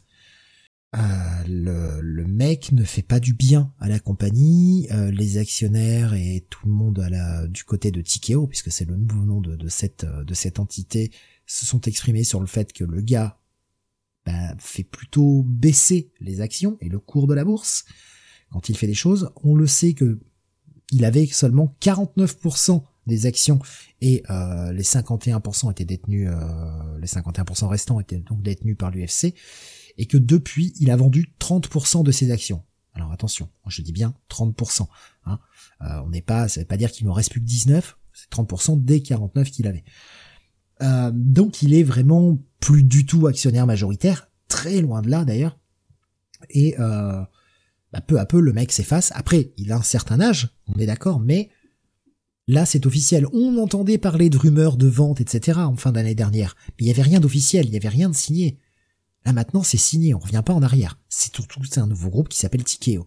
Pour moi c'était la chose la plus surprenante cette année, parce que je pensais pas qu'il irait au bout. Je pensais qu'il était là pour faire chier les actionnaires, pour essayer de de reprendre sa place de force. Et non, au final, vraiment, le truc s'est fait. Pour moi, c'était ce qui était le plus surprenant. Mais, bah, on a le retour. On a le retour de Conarman. Oh non, mais pour moi, ça, c'est pas une surprise. Moi, c'est pas une surprise. Non. Euh, c'est une surprise si tu veux au début de l'année parce que tu tu dis pas bon euh, qu'il va se passer ce qui se passe à All mais franchement euh, quand tu te replaces dans le contexte euh, le voir après débarquer à la WWE, non, ça, ça me surprend pas. Ça me surprend pas. Est-ce qu'il aurait pas fait ça pour, euh, hein? Est-ce qu'il aurait pas pété les plombs pour repartir là? On va arrêter les théories du complot. Pour moi, c'est quand même la fusion WWE-UFC parce que même si on, euh, on savait que la WWE euh, il y avait toujours ces rumeurs, un peu ce serpent de mer qui euh, ça allait être vendu, ça allait être vendu à un moment ou à un autre, ça allait être acheté. Euh, de là, si tu veux aller voir fusionner avec l'UFC, avec Endeavor, enfin avec Endeavor et surtout, ben voilà, euh, voir la WWE un peu de, d'égal à égal avec l'UFC, alors que pendant un certain temps, la WWE s'imaginait un petit peu en concurrent de l'UFC. C'est vrai que ça c'est quelque chose que je j'avais pas j'avais pas prévu et ouais c'est quand même c'est quand même l'énorme surprise. Ça vraiment c'est c'est quand même massif. Euh, c'est vrai que le, le all-in à Wembley et surtout en fait le fait qu'il l'ait rempli, c'est surtout ça aussi qui était qui était cool. Il y avait enfin genre voilà, il y avait comme des choses importantes. Will Ospreay à la EW, c'était plus ou moins couru d'avance, on le sentait venir. Ça aurait été une surprise s'il avait signé à la WWE justement. Euh, Backlash en France aussi, un pay-per-view en France, ça aussi c'est une belle surprise. Mais c'est vrai que ouais, je vais euh... allez, je reste sur la fusion. Allez, je reste sur la fusion. Si, moi aussi la fusion. Euh... Benny nous dit, euh, pour, pour, pour, moi, c'est le retour de Punk à la WWE. Euh... Car, car, je suis con, met-il. Et encore plus con, car la fusion, je l'avais oublié, en fait. J'ai pas l'impression que pour l'instant, on voit un changement dû à cela. Bah, on verra pas nécessairement ben, de, Si, on le voit, le changement. Vince est de moins en moins présent. Et ça, c'est les actionnaires majoritaires de TKO qui, qui le font euh, prendre du recul de plus en plus. Souviens-toi qu'il était, il avait déjà pris du recul euh, euh, avant hein, que ce soit vendu. Oui, enfin quand, quand il est parti, mais quand il est revenu, il avait recommencé à reprendre la main sur les shows. Hein. Il avait totalement commencé à reprendre la main sur les choses, ça se voyait d'ailleurs. Et là, bah, peu à peu, le mec, je pense que la fusion, c'était aussi, toi, tu, tu recules du côté créatif, quoi. T'es bien gentil, mais tes idées de merde, tu les laisses au placard, vieux couton de 75 ans, quoi. Bref, euh, voilà pour euh, cette euh, surprise de l'année. Bon, on a relativement la même quand même. C'est plutôt cool. Ouais. Par quoi, quoi va-t-on continuer? Eh ben, promo guy, girl de l'année. Je vais remonter un peu comme ça. je garde le flop hein, pour plus tard. Ah bah oui. on va teaser avec le flop. alors les nommés sont MGF. ah oui, tiens du coup. Euh, MGF, alors on a mis Swerve et Hangman euh, en même temps parce qu'ils sont euh, étroitement liés. Sami Zayn, LA Knight, Roman Reigns slash Polyman, Cody Rhodes, Christian, notre père à tous, Don Callis et, et Tony Storm. Voilà, hein, Tony Storm. écoute, t'es allé en premier avant, je vais y aller aussi. écoute, ben, je vais quand même mettre je vais quand même mettre Christian parce que euh, dis donc le mec il a quand même fait euh, hésité hein, quand même entre forcément MJF euh, aussi LA Knight et Christian mais je vais euh, privilégier Christian qui franchement avec ses promos toujours plus malaisantes les unes que les autres a réussi à créer tout un personnage tout tout un espèce de clan enfin une, histoire folle et je trouve, enfin, je, veux même pas parler de renaissance avec Christian parce que le mec prouve encore que chaque fois qu'on lui, on lui donne, euh, on lui donne sa chance, il est toujours au top. Voilà. Euh, alors je prends juste parce que ça arrive un petit peu en décalage, hein, c'est normal avec YouTube. Euh, Wazaman sur le chat YouTube euh, qui nous donnait sa surprise de l'année, pour lui, bah du coup, c'est aussi la fusion UFC WWE. on est plusieurs avec ça, c'est bien. Ah oui pour euh, le promo guy, promo girl de l'année. Il y, en a plein qui sont bons. Hein. C'est, c'est terrible. Hein. Le choix est, est vraiment dur.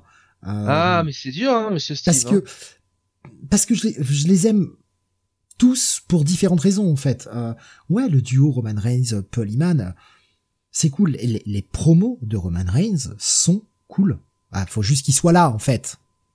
Oh oui, si je peux lui mettre un coup de latte, enfin je veux dire apparemment vu que le mec ne sera pas là avant le Royal Rumble. Hein, trois mois d'absence, ça va? Ça te dérange pas trop, enculé? Ça va? Eh bien, euh, les vacances sur l'île déserte là? C'est le champion, hein, faut pas le rappeler. Hein. Non, surtout pas. C'est sûr qu'il peut avoir plus de 1000 jours de... Oh là là, plus de 1000 jours de règne. Bah oui, c'est sûr quand on n'est pas là pendant trois mois. Ça dérange personne, apparemment. Bref. Euh, Christian, Christian, tu l'as dit, fabuleux les promos de Cody Rhodes, bon, le côté larmoyant sur son père à chaque fois, c'est casse-couille, mais faut reconnaître que le mec, en promo, il tient la route. Euh, Knight, qui a su prendre la foule à mort. Sami Zayn, qui est toujours pertinent, qui est toujours rigolo, et euh, tout en étant, en étant bon. Euh, les, les promos entre Sir Hangman, c'était nickel. Euh, Tony Storm, bon, faut aimer cette nouvelle gimmick, mais ses promos dans cette gimmick-là sont plutôt sympas. Don Callis, c'est pareil, lui aussi, c'est malaise à chaque fois. Euh, eh, je suis bien, bien, bien emmerdé. Et puis MJF, bon, on présente même pas MJF. Euh, je vois Wazaman qui nous dit euh, ok que Jonath, Christian est fabuleux. Mais ouais ouais, je suis, je suis d'accord, je suis d'accord. Mais je pense que je vais aller sur MJF parce que la constance sur l'année. Voilà. J'ai fait tout ce blabla pour aller là-dessus. Voilà. voilà. Bunny qui nous dit euh, la première promo entre MJF et Adam Cole vers juin est juste formidable. Ouais, mais enfin en général, euh, MJF te sait te prendre une foule. Et... C'est vrai qu'après il y a aussi tous ces moments où il est en conférence de presse où le mec est juste. ouais, non, mais c'est clair, c'est clair. Avec ces putains de cornichons là, il me tue, il me tue à chaque fois. Et voilà, c'est vraiment pas parce que c'est le plus constant de tous, même si Christian était très constant tout au long de l'année. Hein. Christian Constant, vous l'avez chez vous, les cornichons, tout ça? Non, apparemment, non, vous l'avez pas tous. Qui dit, je vais prendre Christian, car il a changé sa gimmick. Ah mais sa, nouvelle gimmick, il est... Euh, D'ailleurs, hein, pour ceux qui veulent, euh, Dynamite euh, demain soir, vous aurez enfin le Edge contre Christian. C'est au Canada pour le titre TNT. Je sais pas si c'est un peu tôt, si c'est pas un peu tôt pour le faire. Ah, il profite d'être au Canada, mais... Ouais. Ça aurait peut-être eu de la gueule sur le World's End quand même. Hein. Ouais, aux Révolutions, mais il aurait fallu faire durer un peu plus le truc. Alors, au moins World's End, tu vois déjà, c'est en fin de mois, hein, ça laisse encore un mois de booking. Euh. Tu peux pas après, tenir ça jusqu'à Révolution, ça me paraîtrait euh, compliqué. Non, mais après, ils ont raison d'accélérer euh, la fin de la feud pour que les deux se remettent ensemble et puissent avoir un match contre l'Hardy Boys parce que c'est vraiment tout ce qu'on attend. Dit-il sans une once de troll et de et de mépris. je l'ai senti dans ta voix, je, je l'ai bien senti. Ben, ça, ça surprendra euh, les Hardy Boys de se retrouver dans un match euh, où il y a un peu plus que, deux cerveaux à peu près utilisables. Je, vois Benny qui nous dit mention honorable Samoa Joe énorme en promo. Oui, bien sûr. Alors nous on a on a fait des choix et on pouvait pas faire 15 choix. Déjà on en a fait beaucoup là sur le promo guy, promo girl. Euh, après si vous avez un autre choix que ce qui n'est pas proposé, évidemment, allez-y, c'est intéressant aussi. Hein, bien sûr. Là on décerne nos awards, on a essayé de faire des choix, etc. Mais euh, voilà, la liste n'est pas exhaustive, évidemment. Sur quelle euh, catégorie veux-tu que nous enchaînions, Jonathan? Alors, on va aller sur, euh, bah, on va remonter au-dessus, donc euh, le Booker de l'année, donc euh, Tony Khan pour Late Wrestling, la ROH, Triple H pour la WWE, Gedo pour la NJPW, Rossi Ogawa pour la Stardom, Scott D'Amore pour Impact, Shawn Michaels pour la NXT, et j'ai rajouté Vince McMahon pour la WWE parce qu'il a quand même été là euh, pendant euh, un petit moment. euh, oui, oui, oui, oui. Ah bah sans, sans une once d'hésitation, Jonathan, je vais aller sur Vince, évidemment. Non. ouais, alors. Je, bah, je, je, vais commencer puisqu'on tourne chaque catégorie. Je, alors, oui, Tony Khan parce que oui, j'ai préféré ce que m'a proposé le le produit AEW sur l'année. Mais euh, franchement, alors après moi, Rossi Ogawa, la Stardom, tout ça, je regarde pas. Donc euh, et la NJPW, j'en ai très très peu regardé cette année. Donc c'est compliqué pour moi d'aller leur décerner des awards. Je, ne sais pas assez ce qu'ils ont fait. Par contre, je dois avouer que Shawn Michaels a su redresser la NXT, qui reprend, je trouve là, ces derniers mois. Euh, ça commence à, à reprendre un peu, tu vois. Je m'y intéresse un peu plus. Il est pas exclu. On en parlera peut-être pas, mais pas exclu que je regarde le deadline, tu vois. Donc bon, ça va être quand même Tony. Hein. Hmm, alors Rossi Ogawa, je trouve que c'était, euh, j'aurais bien mis Rossi Ogawa, mais je trouve que c'était une année un petit peu sans quand même euh, euh, à la Stardom. Il y a eu pas mal de, il y a eu pas mal de, blessés.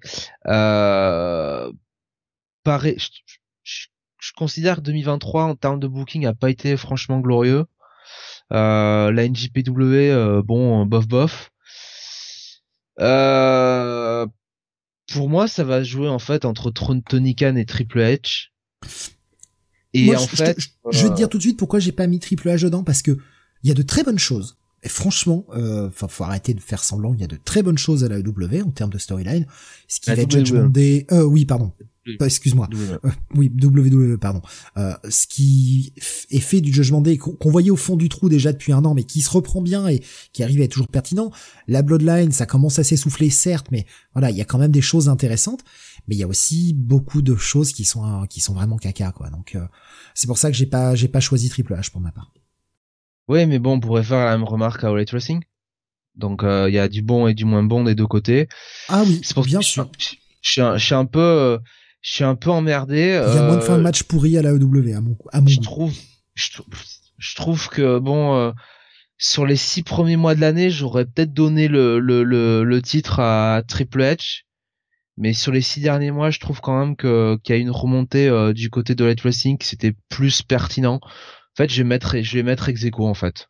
Je vais mettre ah. Tony Khan et Triple H. Bah ouais, parce qu'en fait, euh, pour moi, il y en a pas. En fait, sur cette année, il y en a pas vraiment. Il y a pas vraiment de booker qui se dégage, quoi, qui, qui, a vraiment euh, du début à la fin euh, euh, bien bien tenu son programme, qui a pas eu de de moments sans. Et je sais pas. Je trouve que au final, les deux les deux se valent. Se valent se valent à peu près quoi. Voilà, j'ai j'ai du bon et du moins bon de côtés. Hmm. Et si on Euh. devait vraiment, tu vois, me dire bon, il faut que t'en choisisses un, euh, peut-être que je mettrais, euh, peut-être que je mettrais quand même euh, malgré tout euh, Tony Khan parce qu'il y a plus de, de storylines qui m'ont euh, euh, qui m'ont euh, qui m'ont euh, qui m'ont euh, impacté, je dirais euh, Outlet Wrestling. Mais je trouve que les deux ont globalement fait du bon boulot. Hmm. Donc égalité. Euh, Bukael qui nous disait moi, voilà, enfin lui, euh, je, je lis son message, pas moi, Steve, lui, Kael. Euh, pour mon booking de l'invasion de la NJPW à la WWE sur WWE 2K. Et euh, plus sérieusement, il y avait Benny qui disait j'ai envie de voter Scott Damoré, le mec a bah, toujours un boulot avec euh, un boulot pardon toujours Eh oui. très bon avec un roster qui n'est pas aussi imposant que WWE ou AEW et il parvient à sortir le meilleur, même de gars pas très bons. Lol, Tommy Dreamer est toujours là. Et euh, Wazaman qui nous dit assez d'accord avec Bunny en fait. Euh, et Bunny qui, qui complétait en disant j'ai regardé avec plaisir chaque pay-per-view cette année, tous de bonne facture avec des storylines bien construites. Ben, Et- c'est vrai qu'il y avait des moments à Impact, il faut le dire, euh, où, euh, comme on dit, euh, on était, euh, si je puis m'exprimer, si je peux utiliser ce, ce mot d'esprit, on était déchaîné, n'est-ce pas? Ou enchaîné. Pas mal. Pas mal. Ah oui, Eh non, un, non, un non. grand moment. Ça fait référence à un grand moment de télévision que, que je vous invite euh, euh, à aller voir. C'est, aussi important, je pense, dans l'histoire de l'humanité que le au revoir, euh, bien sûr, de Giscard d'Estaing. Bon, on va pas être très créatif avec la, La promotion de l'année. la- oui, voilà, la promotion de l'année. voilà, on enchaîne euh, après le booker, la Oh. promo, la Alors, la fédération, voilà. Voyez-le comme Ouais. vous voulez, quoi. All Elite Wrestling, Impact, WWE, NJPW, Stardom. Euh, écoute, euh, bah si je suis cohérent avec ce que j'ai dit avant, euh, bon, un peu égalité entre All Elite Wrestling et WWE pour moi. Ouais, bref, je vais être, je- je vais encore une fois, hein, je vais, je vais choisir AEW parce que dans l'ensemble, les décisions de booking me plaisent plus du côté AEW. Et il y a des choses que j'aime pas la AEW, hein, attention. hein. Mais les décisions de booking me plaisent plus que euh, généralement le booking qu'il y a la, à la WWE. Mais c'est quand même les promotions, on a des putains de talents, quoi. Totalement, totalement. Euh, voilà. Mais je- Euh, j'attends de voir un peu ce que ce qu'on vont dire nos auditeurs avant de passer à la catégorie euh, la catégorie suivante. Quelle quelle est la promo de l'année pour eux euh, C'est vrai qu'on n'a pas mis NXT parce qu'on a choisi de le laisser dans WWE. Ouais, ça correspond plus, c'est dans WWE. Voilà. Ouais, bah oui, c'est un, c'est show au même titre que Raw et SmackDown, hein. Jusqu'à preuve du contraire. Oui, donc, euh, oui. Même si les rosters sont un peu plus séparés, mais c'est vrai que dans ce cas-là, il aurait fallu qu'on mette ROH aussi en plus de la OW on a euh, on les a on les a accumulés euh, voilà pour histoire de. Alors je suis en train de voir que ça répond donc c'est pour ça que je patiente un petit peu. Bon, bah, ça ça va pas répondre. Eh ben vous répondrez plus tard ou ne répondez pas comme vous voulez. On va passer à la catégorie suivante parce qu'on peut pas trop. Ouais, le show, euh, le, weekly show euh, TV de l'année, weekly TV show de l'année, donc euh, Dynamite, All Wrestling Dynamite, All Wrestling Collision, NXT, euh, Impact, euh, Raw ou SmackDown, donc en gros tous les shows qui passent à la télé. Ouais, on aurait pu bah, mettre Strong aussi, mais bon. Ah toi, hein, mon cher Steve. Ah bah, B- Bunny nous est meilleur de AEW pour Wembley entre autres. Ça se défend, ouais, t'as raison. je vais y aller sur Dynamite parce que je regarde assez peu les shows weekly euh, même si par exemple j'ai regardé le dernier SmackDown parce que j'étais euh, j'étais euh, ah, je fêtais mes vacances donc j'en ai profité pour regarder le show SmackDown en direct ou truc comme ça mais oui c'est de tous les shows enfin c'est celui que j'ai le plus regardé cette année même si j'en ai pas regardé beaucoup je, je me contente en général plutôt de de, de replay de moments choisis de choses comme ça et de et récap parce que j'ai malheureusement pas le temps de, de mater les shows weekly, euh, j'ai plein d'autres activités, hein, vous le savez, donc euh, voilà. Et pour moi, eh bien, ce sera Dynamite aussi. Euh, je trouve que c'est le show quand même le plus complet toujours entre les matchs, la qualité des matchs, euh, les storylines.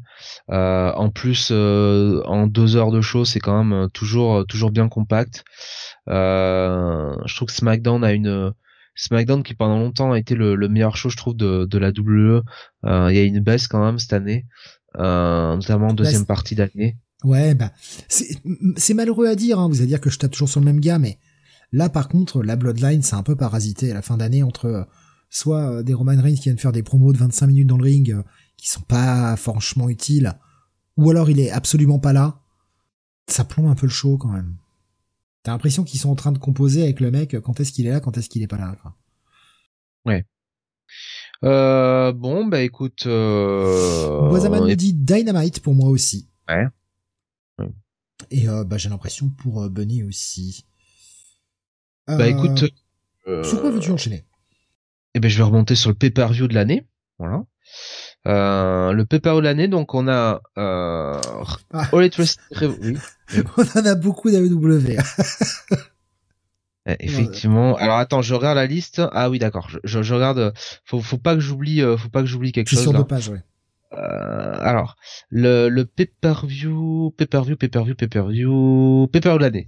Euh, je pensais pas, je pensais pas à ça. Je pensais, je pensais à autre chose que je vais, je vais remonter du coup. Euh, le pay-per-view de l'année, donc, euh, les nommés sont euh, All Elite Révolution 2023, All Elite enfin All Elite Wrestling All In 2023, euh, All Elite Wrestling All Out 2023, All Elite Wrestling euh, Forbidden Door 2023, Wrestle Kingdom 17 euh, et euh, donc bah, WWE WrestleMania 39 la nuit 1. Alors si vous trouvez qu'il y a beaucoup de Elite Wrestling, sachez chers auditeurs que on a fait bah, les nommés en se basant sur les notes de Cage Match. Sur les meilleures notes, on a regardé et on a pondéré, avant qu'on nous accuse, on a aussi pondéré le nombre de votes. Parce que c'est important. Parce que un bah, pay-per-view qui prend une note de 9,50 mais qui n'a que 40 votes n'a aucune légitimité face à un pay-per-view qui prend un 7,25 mais sur 2500 votes. C'est pas du tout le même, euh, la même chose, donc euh, voilà. Euh, donc, donc voilà. Je ne sais c'est à toi, moi, qui, bah, qui a commencé. Attends. Je vais te dire 1, 2, 3, 4, 5, 6. Donc c'est à toi. Ouais. C'est à moi. Euh... Putain, je suis bien emmerdé du coup. Euh... Ah bah non. Euh... Pour moi, ça va être quand même Forbidden Door. Euh, ça va être Forbidden Door parce que euh, parce qu'on a eu quand même une, sacrée carte. On a eu un, un Kenny Omega Will absolument euh, le main event entre Brian Danielson qui finit le match avec le bras cassé et et Katsushika Okada, c'était quand même quelque chose. Donc euh, ouais, Forbidden Door, très très bien pour moi. Voilà.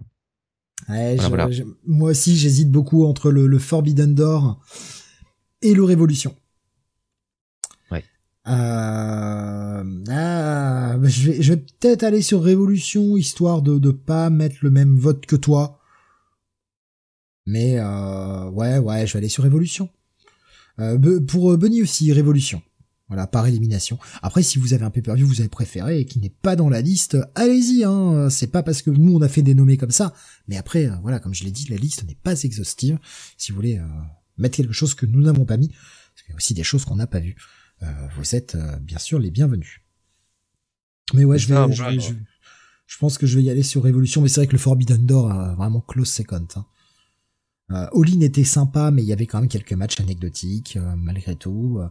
la, la, la, nuit une de WrestleMania, il y avait de très bons matchs, mais il y avait aussi des choses un peu plus anecdotiques. Voilà. Euh, Forbidden Door nous dit Wazaman, mais Wrestle Kingdom avec Omega Osprey et pas loin. Mais le, le, choix est dur je, avant même que l'on continue sur ces podcasts Awards. J'aurais pu mettre, en, eh, en, vrai, j'aurais pu mettre aussi Wrestle Dream, hein, parce qu'il y a quand même euh, le premier Swerve contre Hangman, il y a Danielson contre Zack Sabre Jr. Euh, euh, le premier Wrestle Dream, et enfin Wrestle Dream est quand même super fat hein, aussi en termes de show. Hein. Ouais, il y a eu des choses quand même à Wrestle Dream qui étaient quand même très passables. Hein. Moi, je sais pas, moi je trouve que la carte, elle est quand même. Bon après, c'est les goûts et les couleurs. Hein. Je, franchement, on l'avait dit l'année précédente, on l'avait dit encore l'année d'avant, mais cette année encore, on a quand même eu une putain d'année de catch. Ouais. On a eu une année de barjo avec euh, avec des des, cas, des, des, des, matchs qui étaient euh, qui étaient vraiment très cool. On a eu des affrontements de rêve, des choses qu'on croyait pas possibles encore qui se sont faites. non, vraiment, euh, en, en, tant que spectateur de catch, putain, mais on est franchement verni. Et l'année 2023, ça a encore été une année de bargeon. Donc euh, non, c'est, c'est, franchement, c'est dur, quoi. C'est dur de faire un choix, ça paraît, euh, ça paraît facile dit comme ça, mais franchement, c'est dur de faire un choix parce que vraiment, quelle année de dingue. Et puis ça, il s'est passé plein d'événements, plein de choses. Enfin, voilà, c'est. Non, non, c'est c'est c'est complètement fou, quoi. Vraiment, on, vit quand même une belle période dorée, je trouve, en ce moment. Bah, oui, il y a, y, a, y a de la merde, et bien sûr qu'on insiste aussi sur le caca parce que c'est important. Mais t'aimes le caca. Il y a, y a quand même beaucoup, beaucoup de très bonnes choses. On était, franchement, il y a quelques années, euh, revenons, bah, malgré tout, avant l'arrivée de la EW, parce que de la compétition naît aussi le, le fait de vouloir euh, sortir le meilleur regardez ce que le, regardez les podcasts euh, que, que l'on faisait en 2017, 2018, etc. On était quand même moins enjoués. Oui, là, il y a toujours des choses qui nous gonflent parce que c'est, parce que c'est, ça va avec. On peut pas tout aimer. Mais putain, on a quand même tellement de choses qui sont bien, quoi. Ça. Donc euh, non, non, franchement, euh, franchement, on est, franchement, je trouve qu'on est extrêmement chanceux extrêmement chanceux. Ça paraît pas quand on fait les podcasts comme ça de, de, de, semaine en semaine, de mois en mois, tu vois, mais là quand tu essaies de faire un bilan de l'année, tu, tu te remémores tout ce qu'il y a eu dans l'année, oh putain, et l'année elle est cool. Franchement, l'année elle est cool. Et, et, tu vois, même le All Out, il avait quand même le, le strap match entre euh, Danielson et Ricky Starks qui était quand même exceptionnel. Il y avait euh, le match entre Kenny Omega et Konosuke Takeshita. Il y avait un, un très bon main event entre euh, Orange Cassidy et John Moxley. ouais, il y a quand même, on a eu voilà, on a eu beaucoup beaucoup de très très bons shows euh, cette année. C'est vrai que comme tu dis, depuis les depuis Light Racing est arrivé, depuis qu'il y a cette concurrence plus prégnante, euh, c'est vrai que euh, ouais, on se met, on se fait même nous nous en fait en faisant les podcasts, on se fait même moins chier quoi en réalité quoi, parce qu'à force, tu vois. Il y a une période avec la WWE, ça a commencé de, ça a commencé à devenir compliqué. Hein. Ben, ça devenait compliqué et en fait on se, on avait le même discours que l'on a sur la WWE actuellement quand on regardait la NXT avec bah, des, très bons matchs et en général la WWE. Et encore, et encore une fois, on n'est pas sur du WWE bashing. Il y a quand même deux très bons matchs à la WWE. Ah, bah, c'est meilleur. Je me plante à la WWE. Non mais c'est meilleur. Aujourd'hui, la WWE est clairement meilleure que ce qu'elle était. Euh, euh, bon, avant que All Wrestling n'arrive. Hein. Je suis entièrement d'accord parce qu'il y a de la concurrence, parce qu'il faut qu'il faut qu'ils sortent un meilleur produit. Et en général, en plus, enfin souvent, hein, ce qui nous fait chier à la, à la WWE, bah, c'est finalement les décisions de booking, les fins de match qui sont pas toujours soignées, qui qui euh, ce côté à force de vouloir protéger les gens ou des fois ça, ça dessert le produit plus qu'autre chose. Mais en général, les matchs sont plutôt quali. Ah, il y a, y a, quand même des matchs pourris, hein, attention. Et à la EW, il y en a aussi. Mais euh, les matchs sont plutôt quali. Donc, euh, on a des bons matchs qui sont souvent, c'est souvent le, le, le, le, final qui est un peu, qui est un peu décevant. Tu te dis putain, ça aurait pu être mieux, quoi. Bah bon. Voilà, Bunny nous dit la seule concurrence de la WWE à l'époque c'était la NXT, donc c'était un peu bancal, mais totalement. Totalement. même pas de la concurrence hein, en vrai, hein, ça, ça, s'appelle pas, ça s'appelle pas la concurrence quoi. C'est juste une, un moyen de, de tuer la ROH hein, qui disait pas son nom. Hein. Mais mais franchement, pour pour nous là, c'est vraiment c'est une époque, c'est vraiment trop bien. Ouais. Et c'est pour ça que je propose maintenant de faire le flop de l'année. Voilà, pour remettre un peu de sel. Allez Voilà, 23h. Ah, ce, petit rire, ce petit rire, parce que oh, je jubile. Ah ouais, Est-ce qu'on a besoin de faire des nommés? Est-ce qu'on ne peut pas en faire qu'un? Non. Parce que là, non, parce que... non, parce qu'il faut qu'on en parle. C'est ça qui est important aussi, c'est discuter, de disserter de pourquoi. Arrête, euh, arrête. Euh, je, je, je, sais que tu, tu as ton, t'as tout ton sel là. Euh, le, mec, il est allé du côté de La Rochelle, tu sais, il a pris tous les marais salants là, l'île de Ré là. Il a tout récupéré, il a foutu dans sa maison pour cette catégorie quoi. ah mais je me baigne dans un marais salant pendant que je fais cette émission, monsieur. J'ai du sel plein la peau, je me lèche le bras là. Mmh, ce bon petit goût de sel. On a peut-être pas besoin des bruitages là comme ça là. Oh si, c'est plus drôle.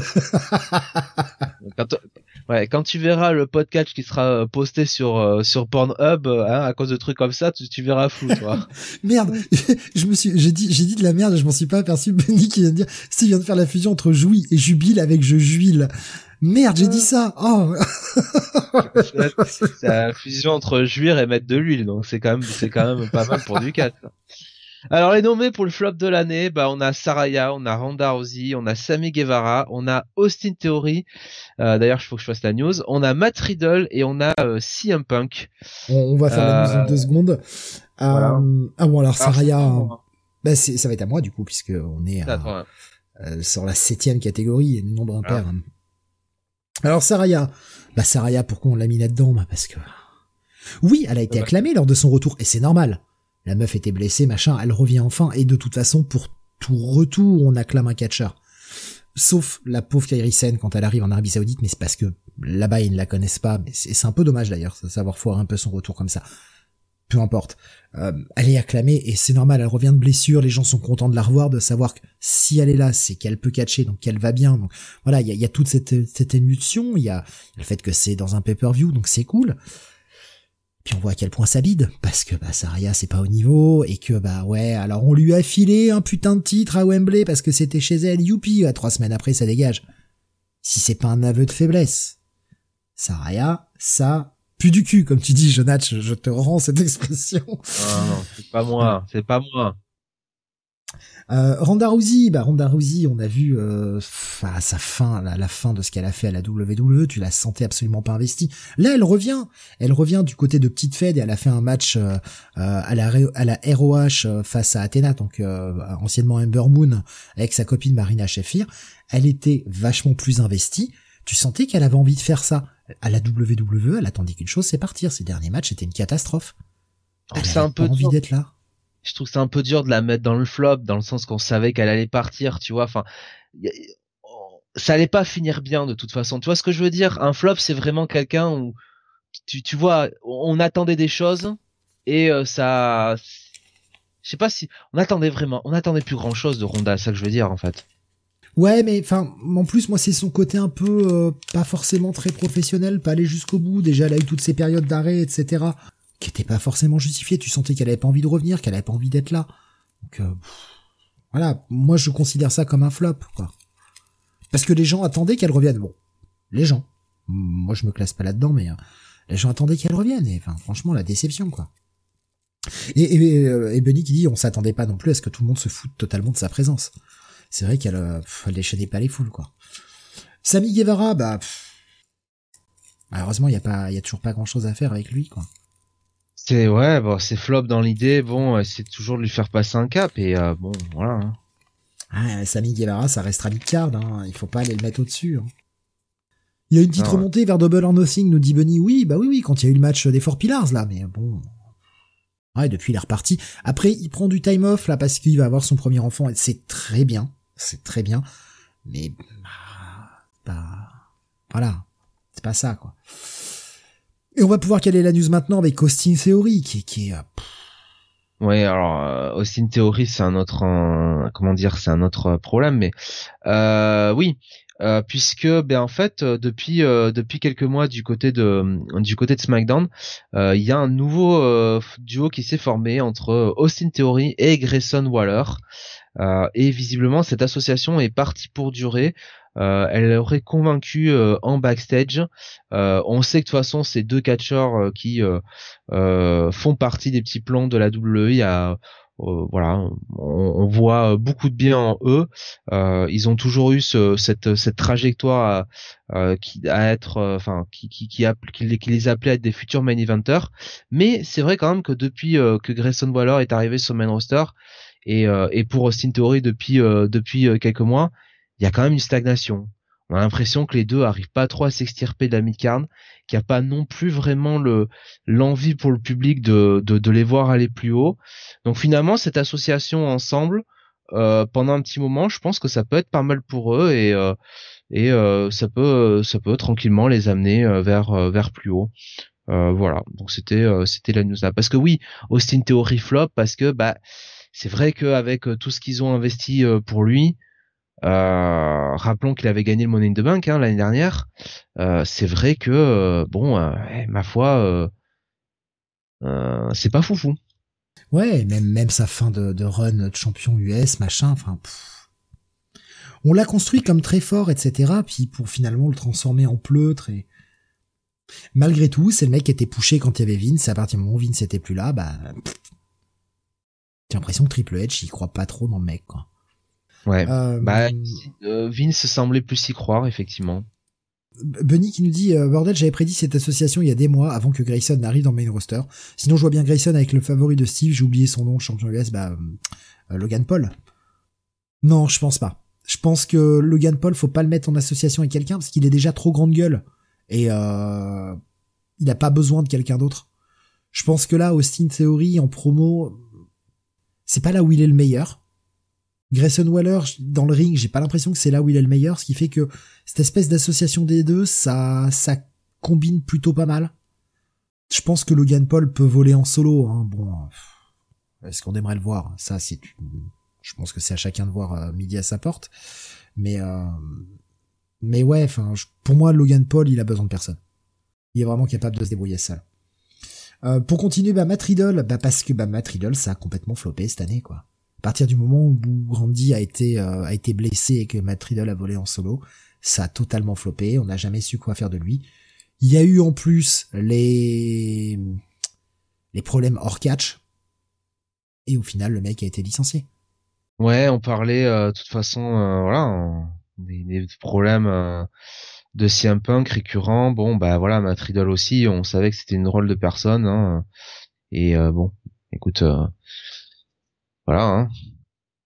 Et puis, euh, bah, avant de prendre le, avant de, rester sur le dernier, parce que vous avez compris que je pense oui, qu'on va tous aller là là-dessus. Hein.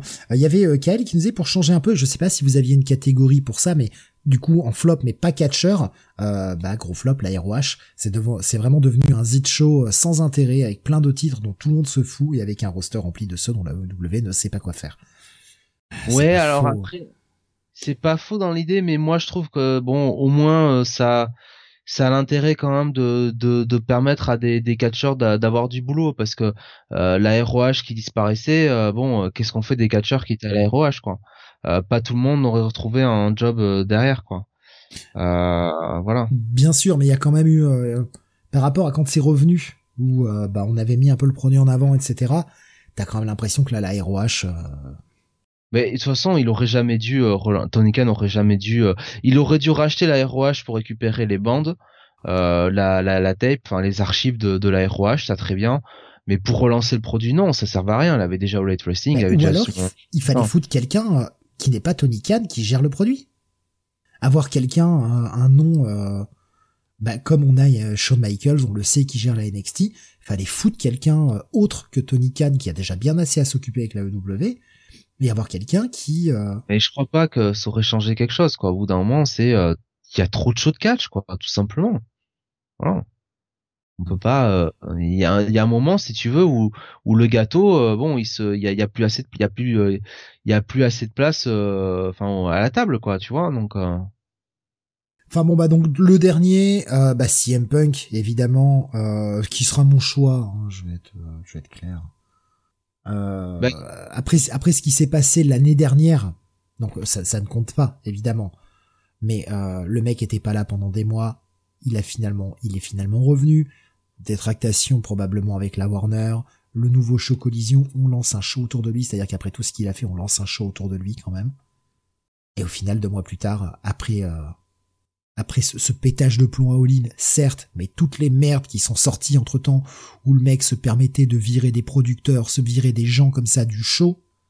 Bah ouais, Christopher Daniels, qui quand même euh, membre euh, de, de la production Let Wrestling, membre euh, enfin du management, qui est catcheur à la ROH et qui est quand même une légende du catch nord-américain et qui se fait foutre à la porte d'un show par CM Punk quoi. Donc c'est effectivement c'est effectivement assez cocasse hein, comme situation. Hein. Dans les producteurs, on a le frère de de, de, Ziegler aussi. Hein, ah c'est pas un producteur, c'est c'est un catcheur lui.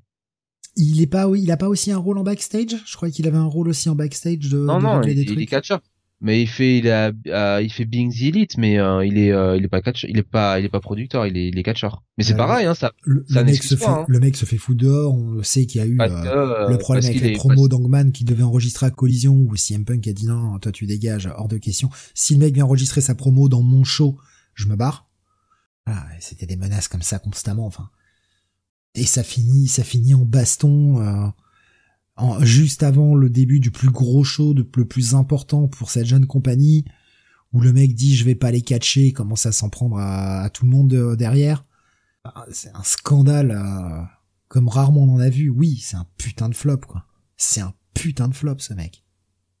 Rajoute ce que tu veux, hein, mais après je vais commencer à être désagréable donc. Déjà Plus que d'habitude. Alors euh, non, mais clairement, euh, bon, euh, euh, ça peut pas être quelqu'un d'autre que, que CM Punk. Voilà, c'est lui l'immense flop de l'immense flop de, de l'année parce que déjà on n'a jamais réellement eu ses excuses par rapport à son comportement à All Out 2022, notamment sa presse conférence absolument, sa conférence de presse absolument surréaliste et totalement improfessionnel, enfin manque de professionnalisme total euh, voilà, euh, qui aboutit à ce qui aboutit euh, on a eu le comportement vraiment de gamin de cours de récré à collision, à mettre des gens dehors, des choses comme ça.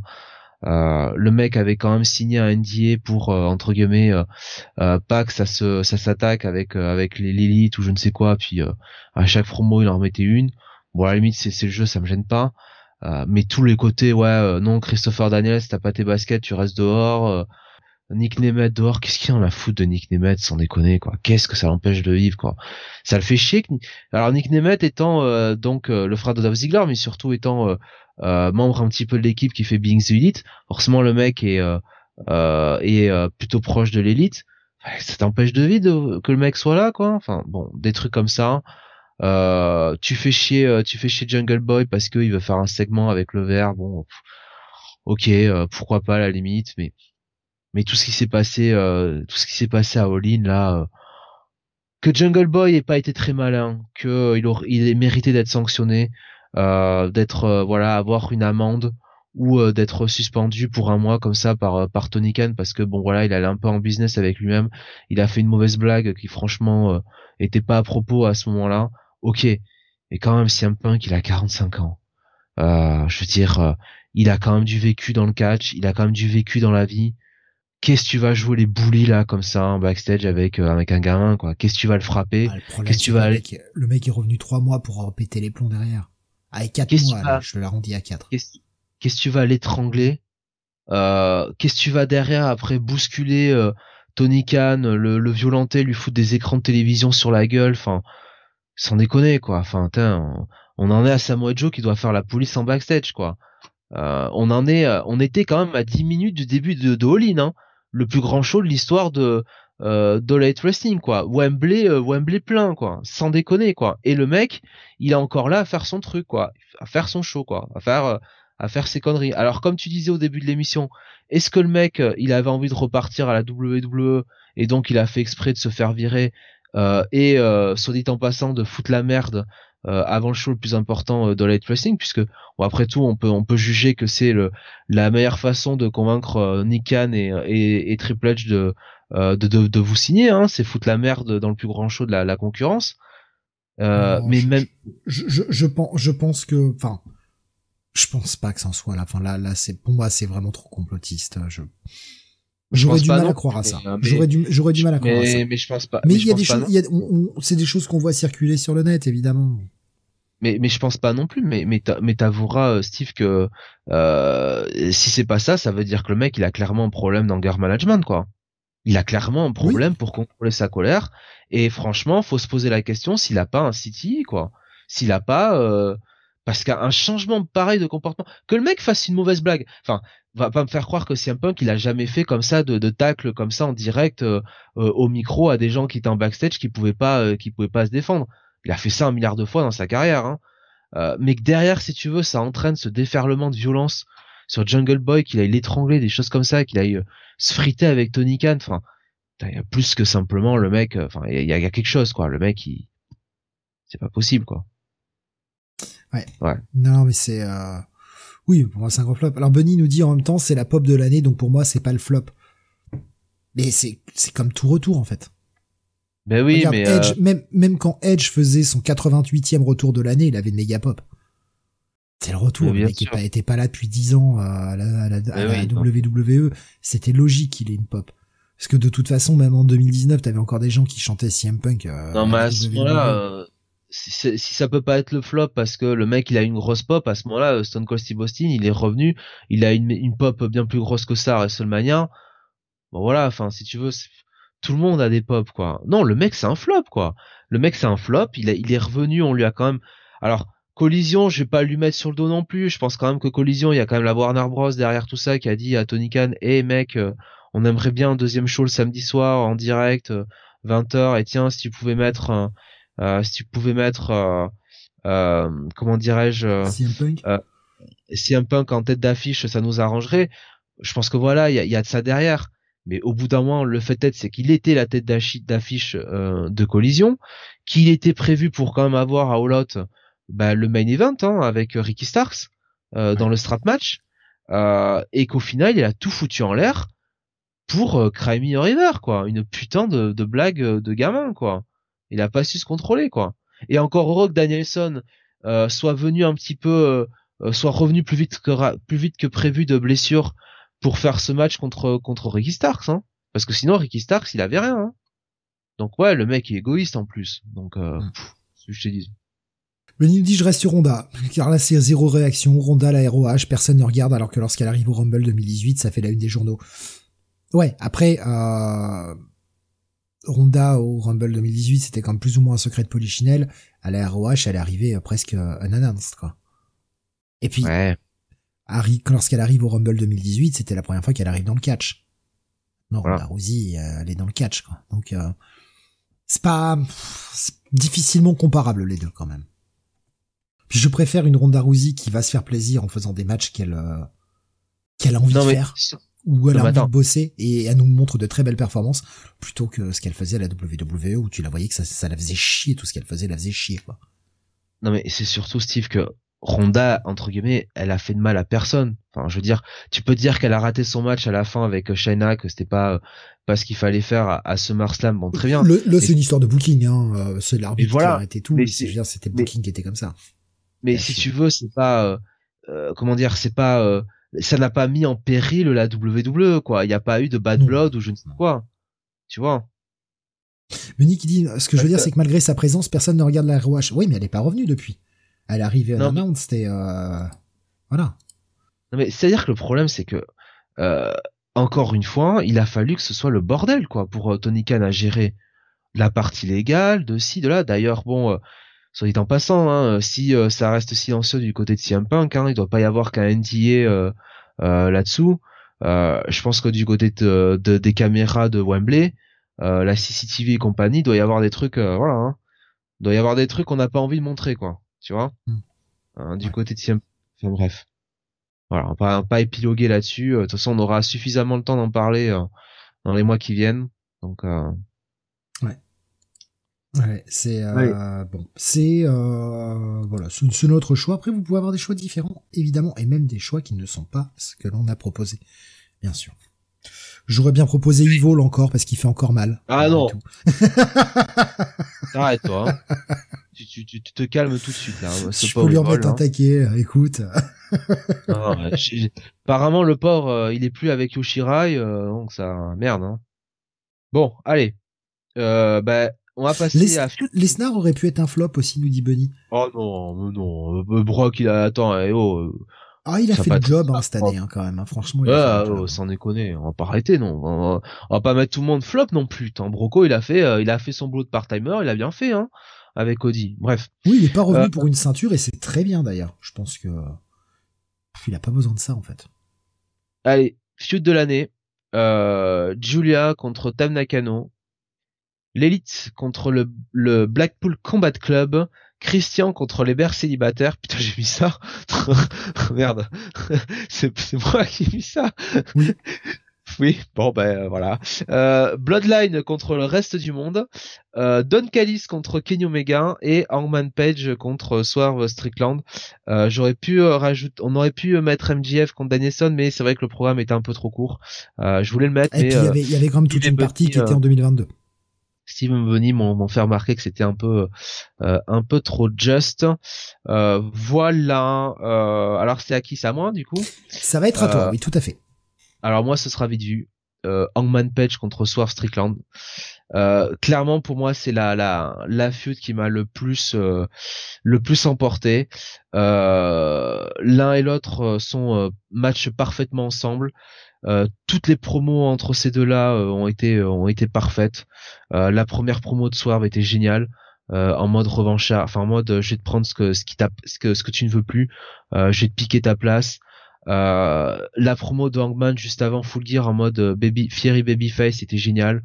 L'angle putain de Swerve quand il va dans la maison d'Hangman là avec le bébé tout ça, putain c'était creepy mais ça marchait à fond. Et puis voilà une vraie feud quoi, une vraie feud qui est allée par comment dire par par différentes étapes. On avait un match un peu euh, de suprématie à Wrestle Dream avec euh, qui était meilleur que l'autre. Et puis après à, à Full Gear, on avait ce match vraiment euh, viscéral, le, le, Texas Death Match, vraiment à la vie, à la mort. c'est ça fait partie de ces programmes qui ont élevé les deux catcheurs. et ça, je trouve que c'est c'est le signe d'une très très très bonne feud. Donc pour moi, Hangman, Hangman Soir.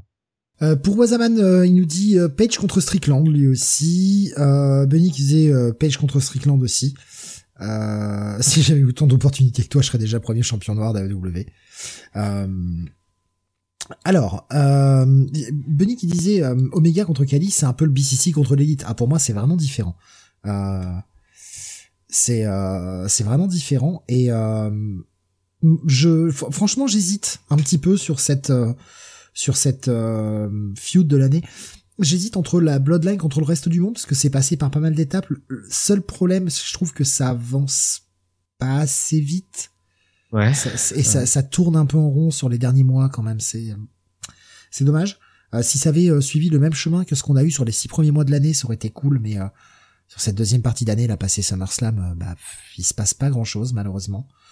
Et je pense que je vais choisir Don Callis contre Kenny Omega.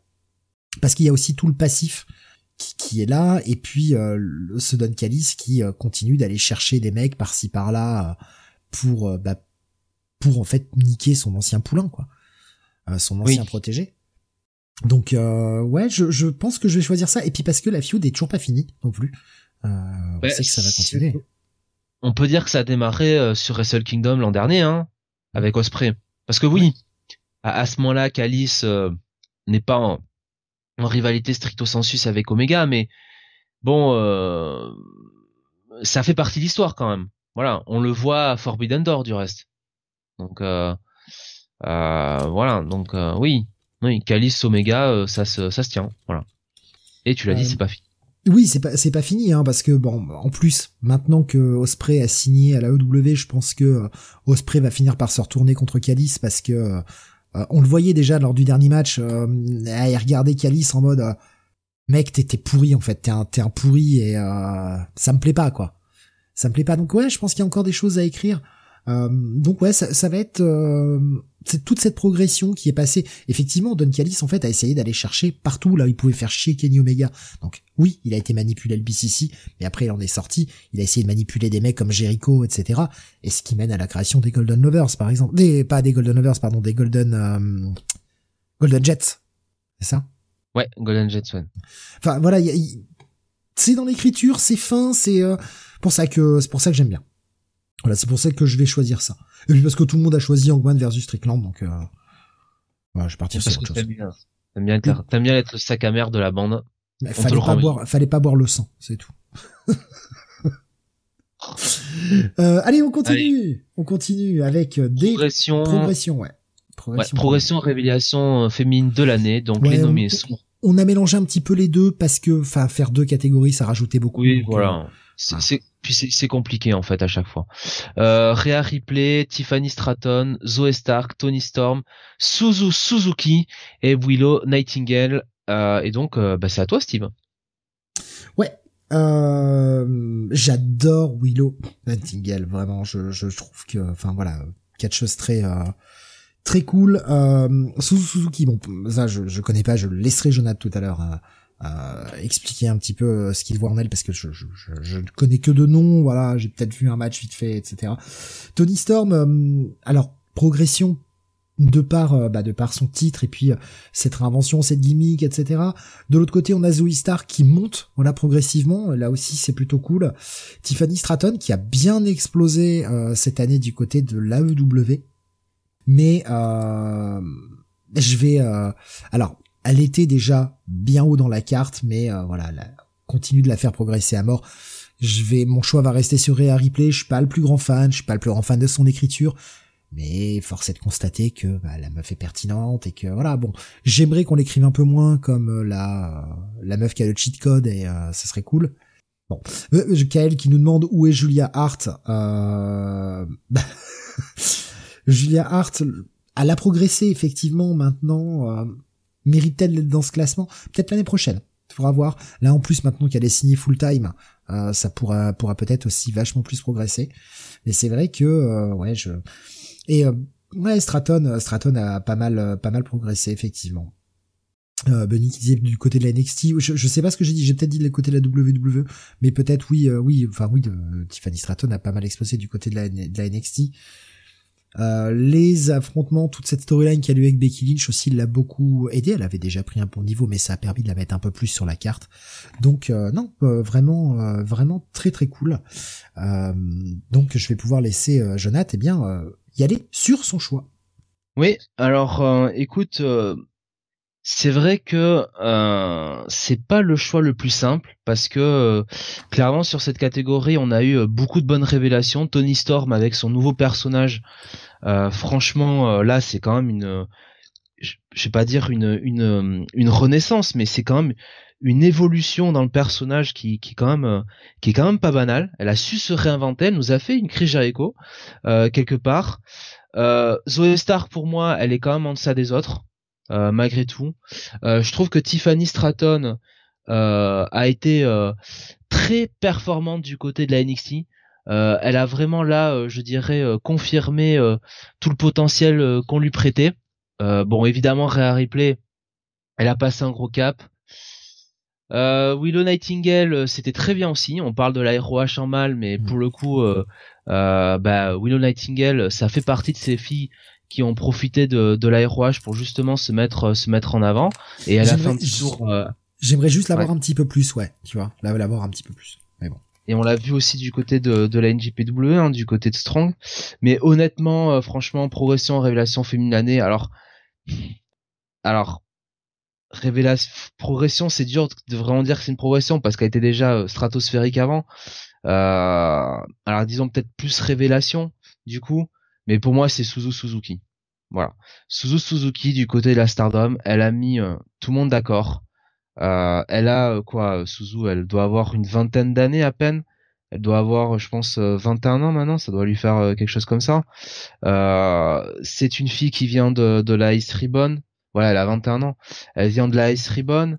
Euh, elle était aussi à prominence, hein, cette euh, cette euh, promotion qui euh, qui s'est créée donc autour de de Risa Serra et qui met en avant notamment les, les deathmatch, voilà. mais surtout, voilà, depuis qu'elle est passée à la Stardom, dans un premier temps comme une comment on appelle ça, comme une freelanceuse, et ensuite elle a signé un contrat voilà, elle a, euh, elle a totalement explosé. Elle a un talent, elle a un talent fantastique. C'est un work rate, euh, c'est un work rate de dingue, hein, Suzuki. Euh, elle est toujours dans les dans les top matchs de la de la Stardom. Et puis surtout, ce qui est fort avec elle, c'est tout tout le personnage, tout le tout le charisme qu'elle peut avoir, l'impact émotionnel qu'elle peut mettre dans ses matchs. grosse rivalité avec Julia. Euh, voilà, ça venait de la S Ribbon. Euh, gros antagonisme aussi avec Suri.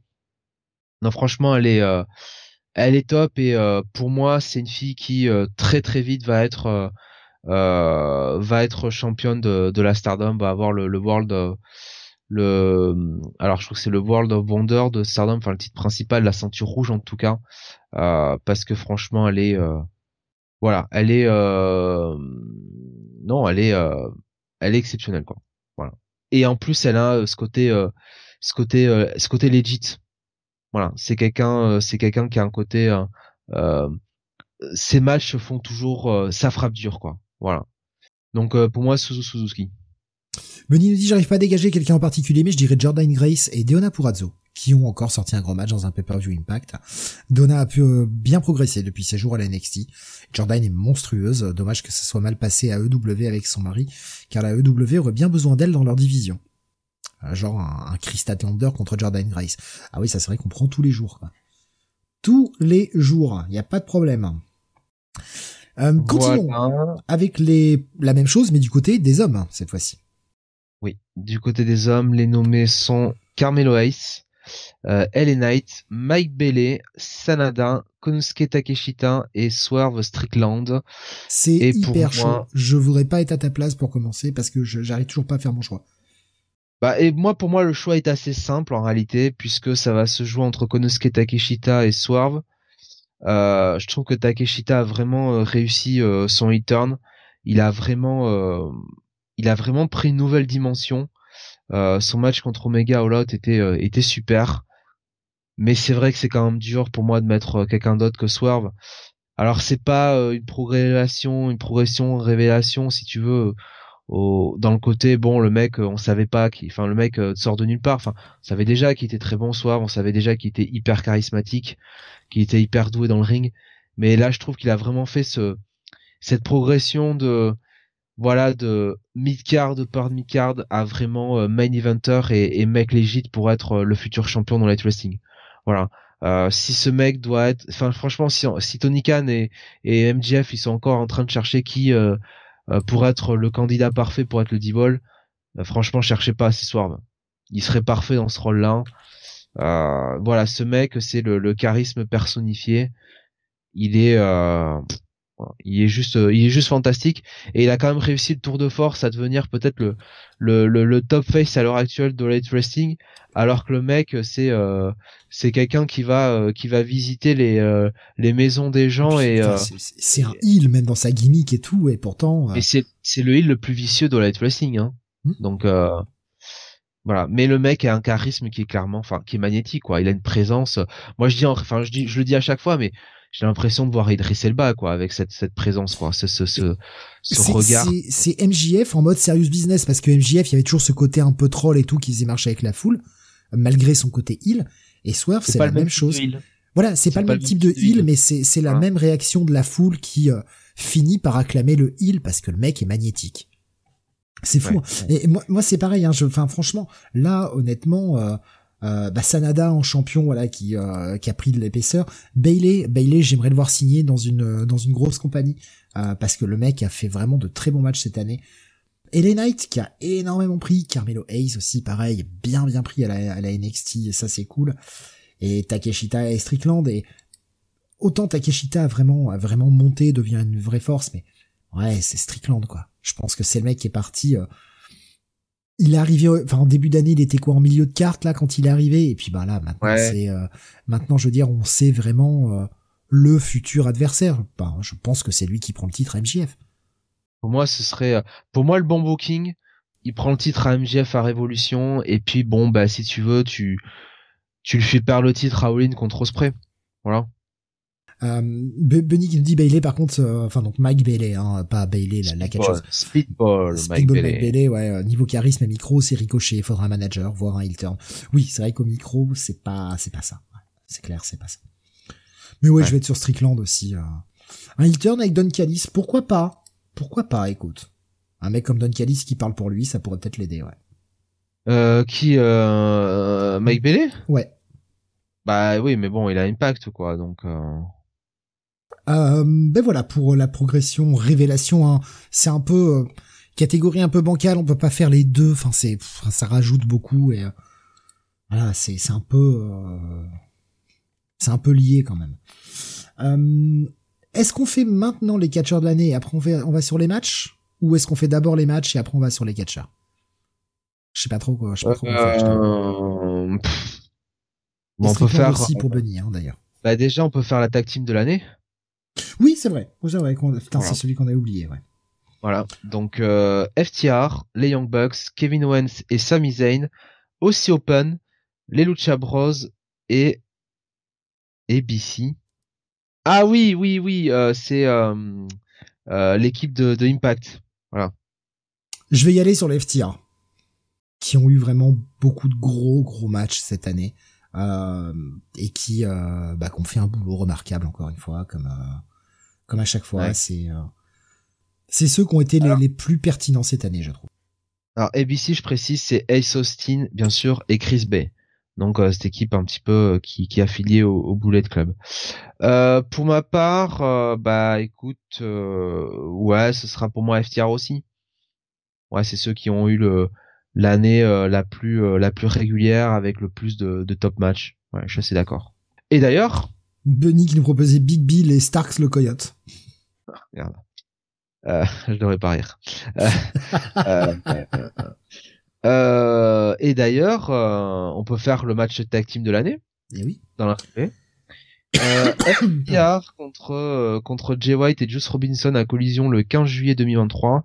The Elite, un two out of three falls qui était un Two of Three Falls, effectivement. The Elite euh, contre le BCC, euh, donc euh, dans l'Anarchy the Arena match à Double or Nothing 2023. Sami et Kevin Owens contre les Usos à WrestleMania 39 jour 1 dans le main event. FTR contre aussi Open à Wrestle Dream. FTR contre les Young Bucks à All In 2023. FTR contre Jay White et Juice Robinson à Collision le 8 juillet 2023 et Zilith contre Death Triangle à Dynamite le 11 janvier 2023. Donc c'était l'escaladora de la Muerte, je crois, euh, mm. euh, pour le trios euh, title. la fin lui, le, le, dernier du BO7, ouais.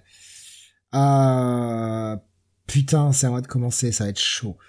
Si tu veux, je Moi j'ai mon match, hein, donc. Ah bah vas-y, écoute. Voilà. Euh, pour moi, c'est euh, FTR contre euh, Jay White et Juice Robinson à collision le, le Two of Three Falls. j'ai trouvé, hésité entre celui-là et le, et le Elite contre le, le, le BCC Anarchy Indie Arena, mais vraiment FTR contre Jay White et, et Juice Robinson là à collision, c'était ouais le, le, le Two of Three Falls, il était assez fou ce match-là. Voilà.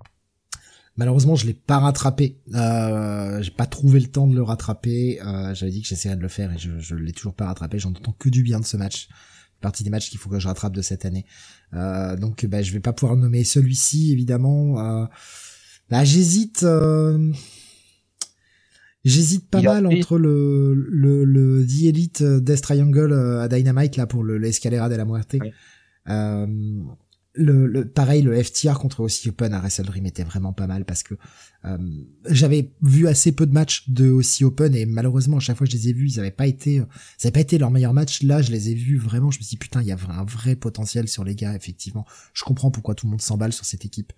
Euh, ah je c'est c'est dur. C'est dur euh, écoute je vais y aller sur la, la nouveauté et euh, je vais dire FTR contre aussi Open Ouais, ok, ok, ça se défend, ça se défend. Le FTR Bucks à All-In était franchement bon aussi, nous dit Bunny, mais oui, bien sûr. Bien sûr. Bien sûr. Après, bon, de toute façon, honnêtement, je revois tous ces matchs euh, sans problème. Hein. Il y a aucun acheté. Hein. Je vais aller bah, sur le comme ça, ça fait un euh, petit, un petit truc sur aussi Open, c'est cool. Le catch tag, euh, c'est quand même, c'est quand même du tout bon, hein, chaque année. Euh, allez, on peut faire, on peut continuer sur les matchs, de toute façon. Euh, on va faire les, allez, on va faire les catcheurs, catcheuses de l'année à la fin. Voilà, j'ai décidé. Voilà. Si on faisait match féminin puis catcheuse féminine et match masculin et catcheuse masculin, peut-être, ce serait peut-être pas plus mal. Euh, non. Non? Bon, voilà, j'ai décidé qu'on fait, euh, voilà. Non, non, si tu veux, hein, moi je, si tu veux faire comme ça, on fait, hein, ça va. Bon, on décerne le match et puis après on décerne la catcheuse, tu vois. Enfin, je me dis voilà. pour pour terminer. Euh, match féminin de l'année. Alors, on a Julia contre Tam Nakano à Stardom All-Star Grand Kingdom 2023. Charlotte Flair contre Rhea Ripley à WrestleMania 39 euh, la première journée. Asuka contre Yoshirai à SmackDown le 22 septembre 2023. Diona Purazzo contre Jordan Grace à Impact Rebellion. Athena contre Willow Nightingale à ROH This Before Dishonored 2023, Suzu Suzuki contre Suri, je ne sais plus où, euh, et Becky Lynch contre Tiffany Stratton à WWE NXT No Mercy 2023. Euh, ben, je crois que c'est à moi. Euh, et pour moi, ça va être alors, vous l'aurez deviné, c'est un match euh, de la Stardom, voilà. Euh, donc, euh, surprise, surprise, hein, bien sûr. J'hésite un peu quand même parce que c'est deux matchs qui sont un peu, comment dire, sont un peu entre guillemets chargés, chargés d'histoire, hein, avec un grand H, bien sûr. le le Tam Nakano contre contre contre Suri non contre contre Julia, il y a quand même vraiment une feud entre ces deux-là qui dure depuis euh, qui dure vraiment depuis des des enfin des années. Hein. Euh, on se souvient notamment du euh, comment s'appelle du ah du Earth match bien sûr qui avait entraîné qui avait entraîné le bah, Julia qui bah, qui s'était qui s'était rasé le crâne. Donc ce match-là, enfin vraiment, il y avait, il y a un antagonisme entre ces deux-là. Il y a une feud qui dure euh, qui euh, qui est pas banal, elle se déteste. Euh, le contexte est quand même que Julia venait de prendre le titre depuis quelques mois, le titre de la Stardom à à Suri, donc son ex son ex grande copine, et il y avait eu quand même une une réconciliation entre entre ces deux-là à la fin du match. Suzuki contre Suri, euh, on est un peu voilà sur les restes de la feud entre le euh, comment dire The God's Eye et euh, le groupe de prominence. Euh, et c'est vrai que Suzuki euh, a toujours ce chic pour arriver à mettre du du du, côté personnel dans ses matchs et avec une, une, une, une nana comme Suri qui, qui bastonne, ça donne toujours des super affrontements. Donc là, ça a frappé dur. Mais allez, quand même, je vais aller vers Julia Tamnakano parce que encore une fois, euh, il y a tout euh, cette historique, il y a toute cette toute cette construction, cette storyline de euh, de la Stardom. Et puis, bah quand même, la victoire de Tam Nakano, qui n'était pas attendue. Moi, je l'avais pas vu venir. je pensais que Julia était partie pour un long règne. Ils nous ont bien soirvé là-dessus. Nakano, qui est quand même une une fidèle de, de, de la Stardom et qui surtout, voilà. Bah la fille a, a bossé dur pendant des années, des années elle est montée en puissance. Euh, et euh, elle qui au départ était je crois dans le groupe de, de Mayu Iwatani, bah, elle a fini par euh, s'imposer comme bah, comme star toute seule, voilà, avec son propre groupe. Donc voilà, pour moi, ce sera quand même Julia Tamnakano. Belle perf hein, quand même hein, de, de, passer des sports d'hiver au catch. Hein, ah, si vous n'avez pas la ref, c'est que vous êtes trop jeune. Voilà, voilà, voilà. À une lettre ah, mais, près. Hein, ah mais j'ai honte, j'ai honte.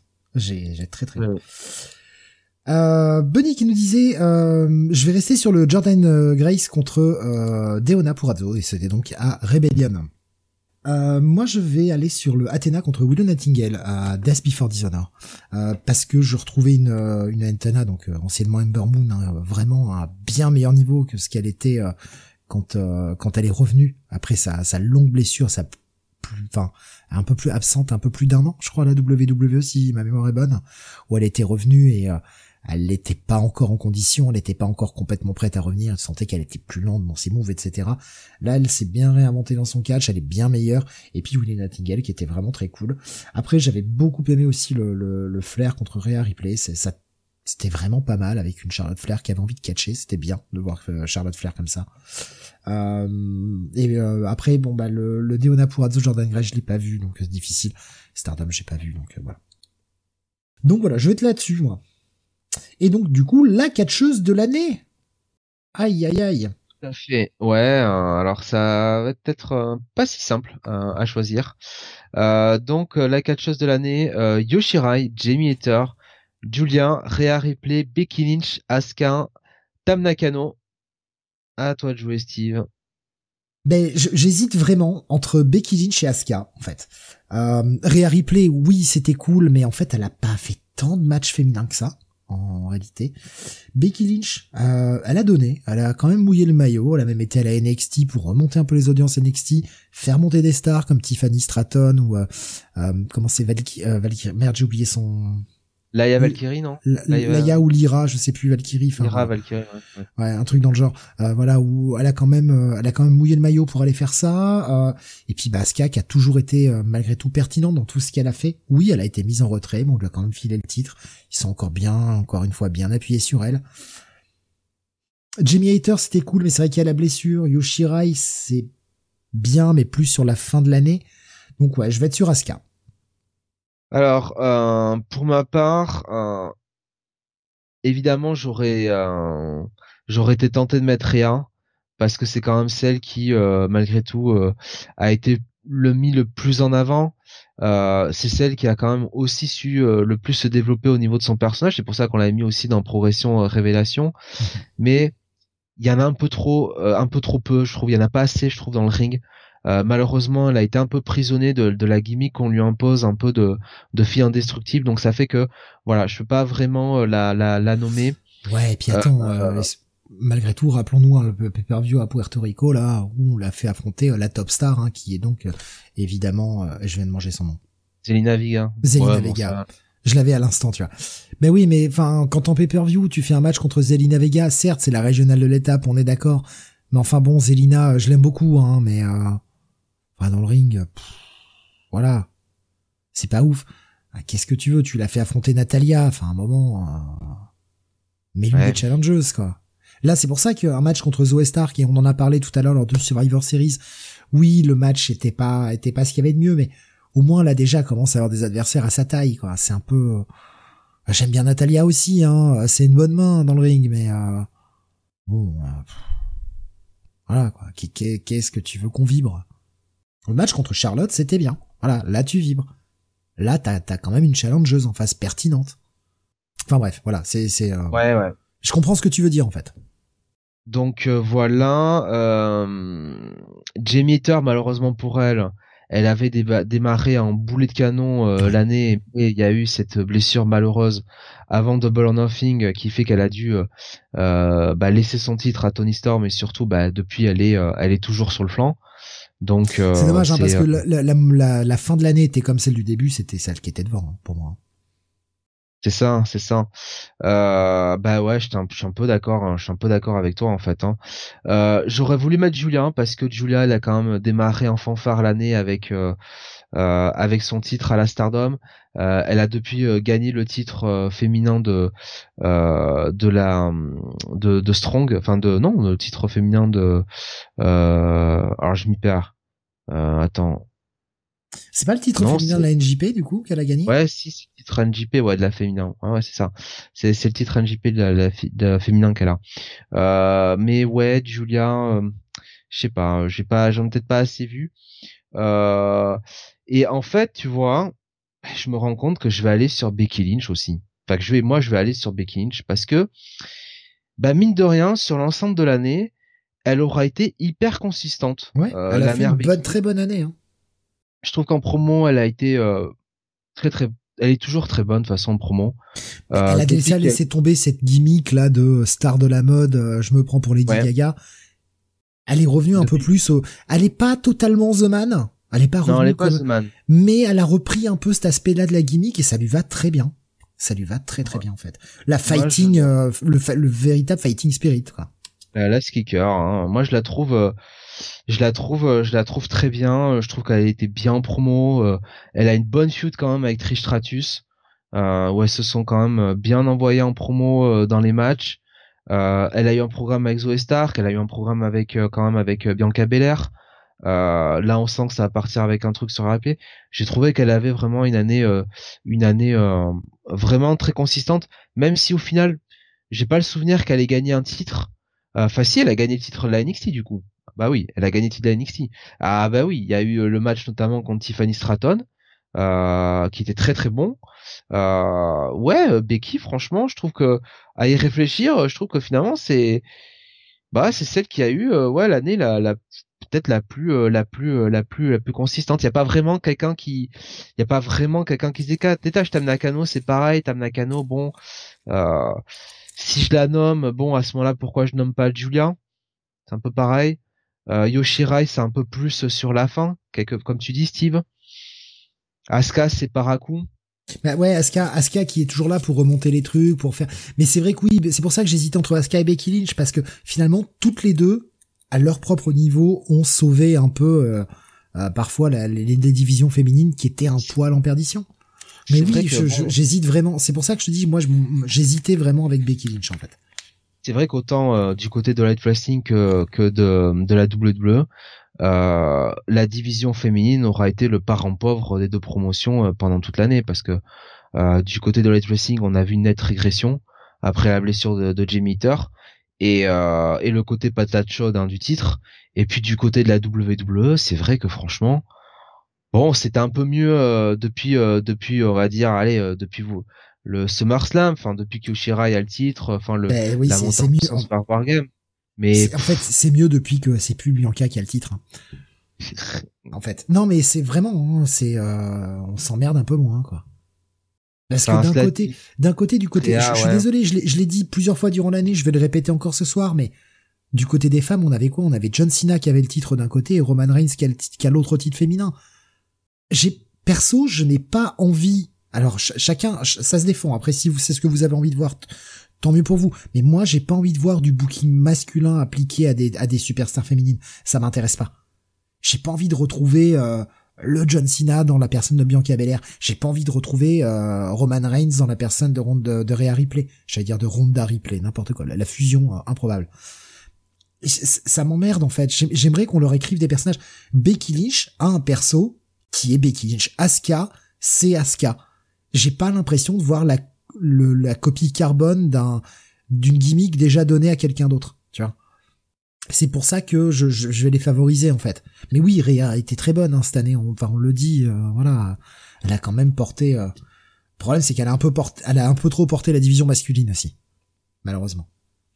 Ouais, donc euh, ouais, Becky, euh, Becky, ça me semble, ça me semble un bon choix au final. Une très très bonne, une très très bonne Becky Lynch tout au long de l'année, la plus consistante, quoi, la plus, la plus complète, enfin la plus la plus euh, régulière. Ben, moi, ce qui m'a fait euh, mettre Asuka en fait, plutôt que Becky, c'est le petit grain de folie d'Asuka qui, qui qui a ce petit côté imprévisible.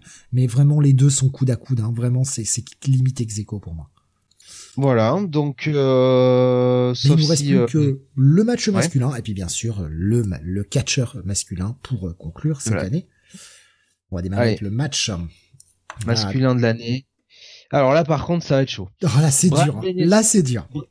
Ryan Danielson contre MJF à Révolution 2023, Kenny Omega contre Will Ospreay à Wrestle Kingdom 2023, Kenny Omega contre Will Ospreay à Forbidden Door 2023, Hangman Page contre Swerve Strickland à Full Gear 2023 euh, dans le Texas Deathmatch, Brian Danielson contre Zack Sabre Jr. à Wrestle Dream 2023, Tetsuya Naito contre Will Ospreay donc dans la demi-finale du G1 33 euh, et Gunther contre Sheamus contre Drew McIntyre à WrestleMania 39 jour 2. Encore une fois, on s'est basé euh, sur Cage Match à part peut-être sur Gunther contre Sheamus Drew McIntyre, j'ai peut-être mis ça pour mettre un match WWE, je sais Oui, on, a, on, avait cherché pour mettre un match WWE et celui-ci, voilà. celui-ci est vraiment cool.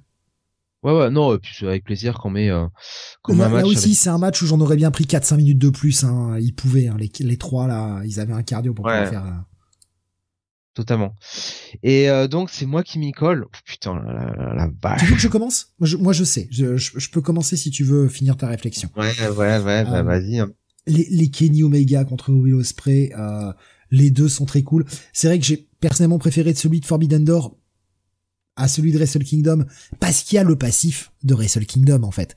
Et c'est ça qui rend le match encore meilleur parce qu'il y a ce, côté grudge, etc.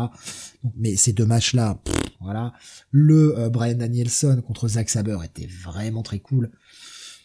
Mais euh, bon, Hangman Page versus Swerve Strickland, je passe mon tour. Euh, J'ai déjà dit, le match est très bon, mais c'est pas ma cam. Et je vais y aller sur le Brian Danielson contre MJF à Révolution, ce Iron Man match. Putain. Putain de Iron Man match quand même. Les mecs ont catché 60 minutes et avec 5 minutes de bonus. Euh, ils nous ont fait, ouais, ils nous ont fait un match de, de, de 65 minutes qui, est juste incroyable. Il y avait euh, de l'écriture. Le, le match racontait une véritable histoire. Euh, c'était pas, euh, bah, franchement, ces 60 minutes, je me les refais quand vous voulez. Je me suis pas emmerdé, quoi. Je me suis pas emmerdé. Donc ouais, ça va être là, ça va être ça, mon match de l'année. Ah, mais c'est vrai que c'est un match, euh, c'est un match fou, hein. Franchement, il est, il est, il est, il est, il est, il est vraiment, il est vraiment stratosphérique ce match. Hein. Euh, putain, je suis et là je suis vraiment merdé parce que je suis. Alors pas, j'allais dire par élimination, mais en fait par élimination, je me rends compte qu'il y a juste le le Gunther contre Sheamus dans McIntyre que j'enlève. parce que les deux euh, Kenny Omega contre Will Ospreay sont euh, stratosphériques. Enfin le le deuxième, tu l'as dit avec la tout le passif de Wrestle Kingdom et puis le, le côté personnel que qu'il y a dans le match avec Osprey qui veut la faire euh, à l'envers à Omega euh, chez lui au Canada euh, ouais, ça marche super bien. Le premier à là, là le sang qui est pas gênant parce que il va lui éclater. Euh, c'est la réponse de, de, de, de ce mauvais coup porté dans Wrestle Kingdom où là, justement, Kenny va se blader, mais encore une fois, le sang peut être intéressant dans le catch quand c'est utilisé avec euh, parcimonie. parcimonie.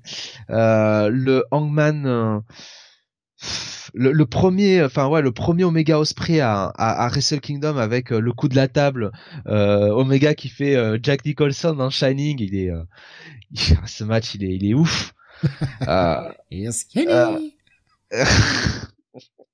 Tetsuya Naito contre Will Ospreay, c'est un match là aussi euh, incroyable, avec Naito qui finit le match avec une commotion euh, sur les cinq dernières minutes. Euh, et en même temps, putain, je suis vraiment Mais tenté vrai de l'a pas mis dedans, on l'a pas mis dedans, on aurait aussi pu mettre le, le Okada Danielson. Hein. Malheureusement écourté à cause du, du problème de bras, mais... Ouais, espérons, voilà, à, à, à, à, Wrestle Kingdom, espérons le feu d'artifice.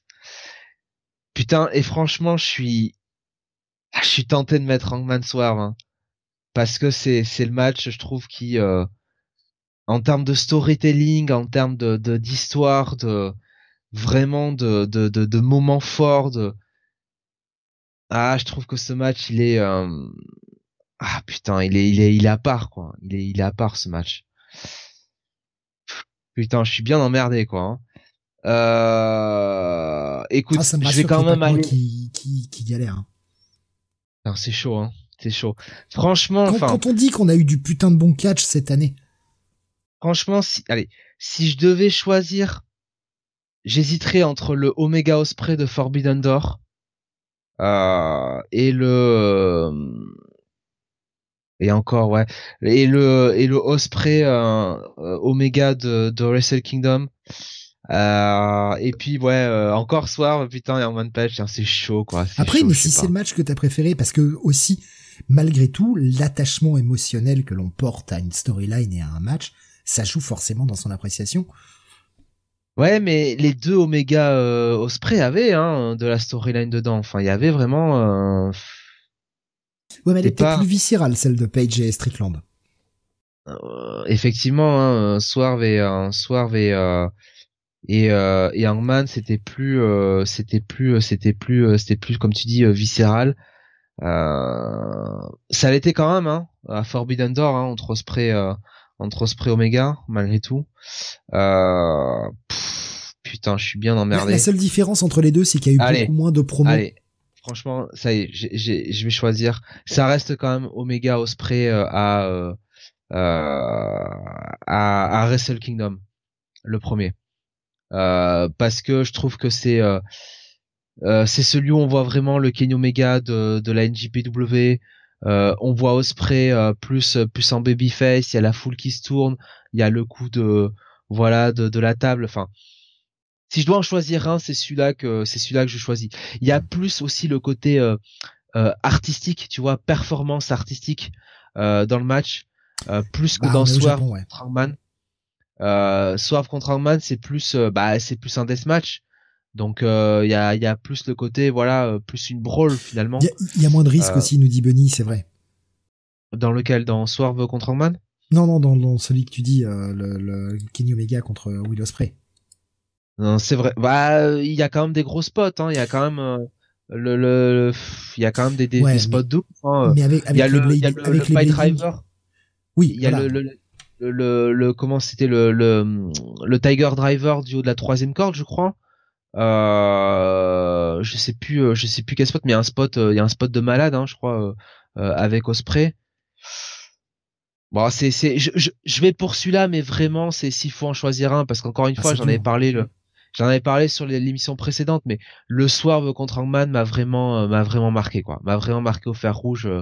Euh, c'est c'est un match c'est un match de dingue quoi voilà vraiment faut faire ils, ont fait ils ont fait des gros spots et il y avait tout aussi pour que ça se passe mal avec euh, avec le le le, le Hangman Page contre Swerve Strickland parce que entre le blading raté où le mec pisse euh, pisse tout ce qu'il peut Strickland le fait que bah en perdant du sang tu es perds aussi un petit peu bah t'as un peu plus la tête qui tourne etc tu peux vite foirer un spot.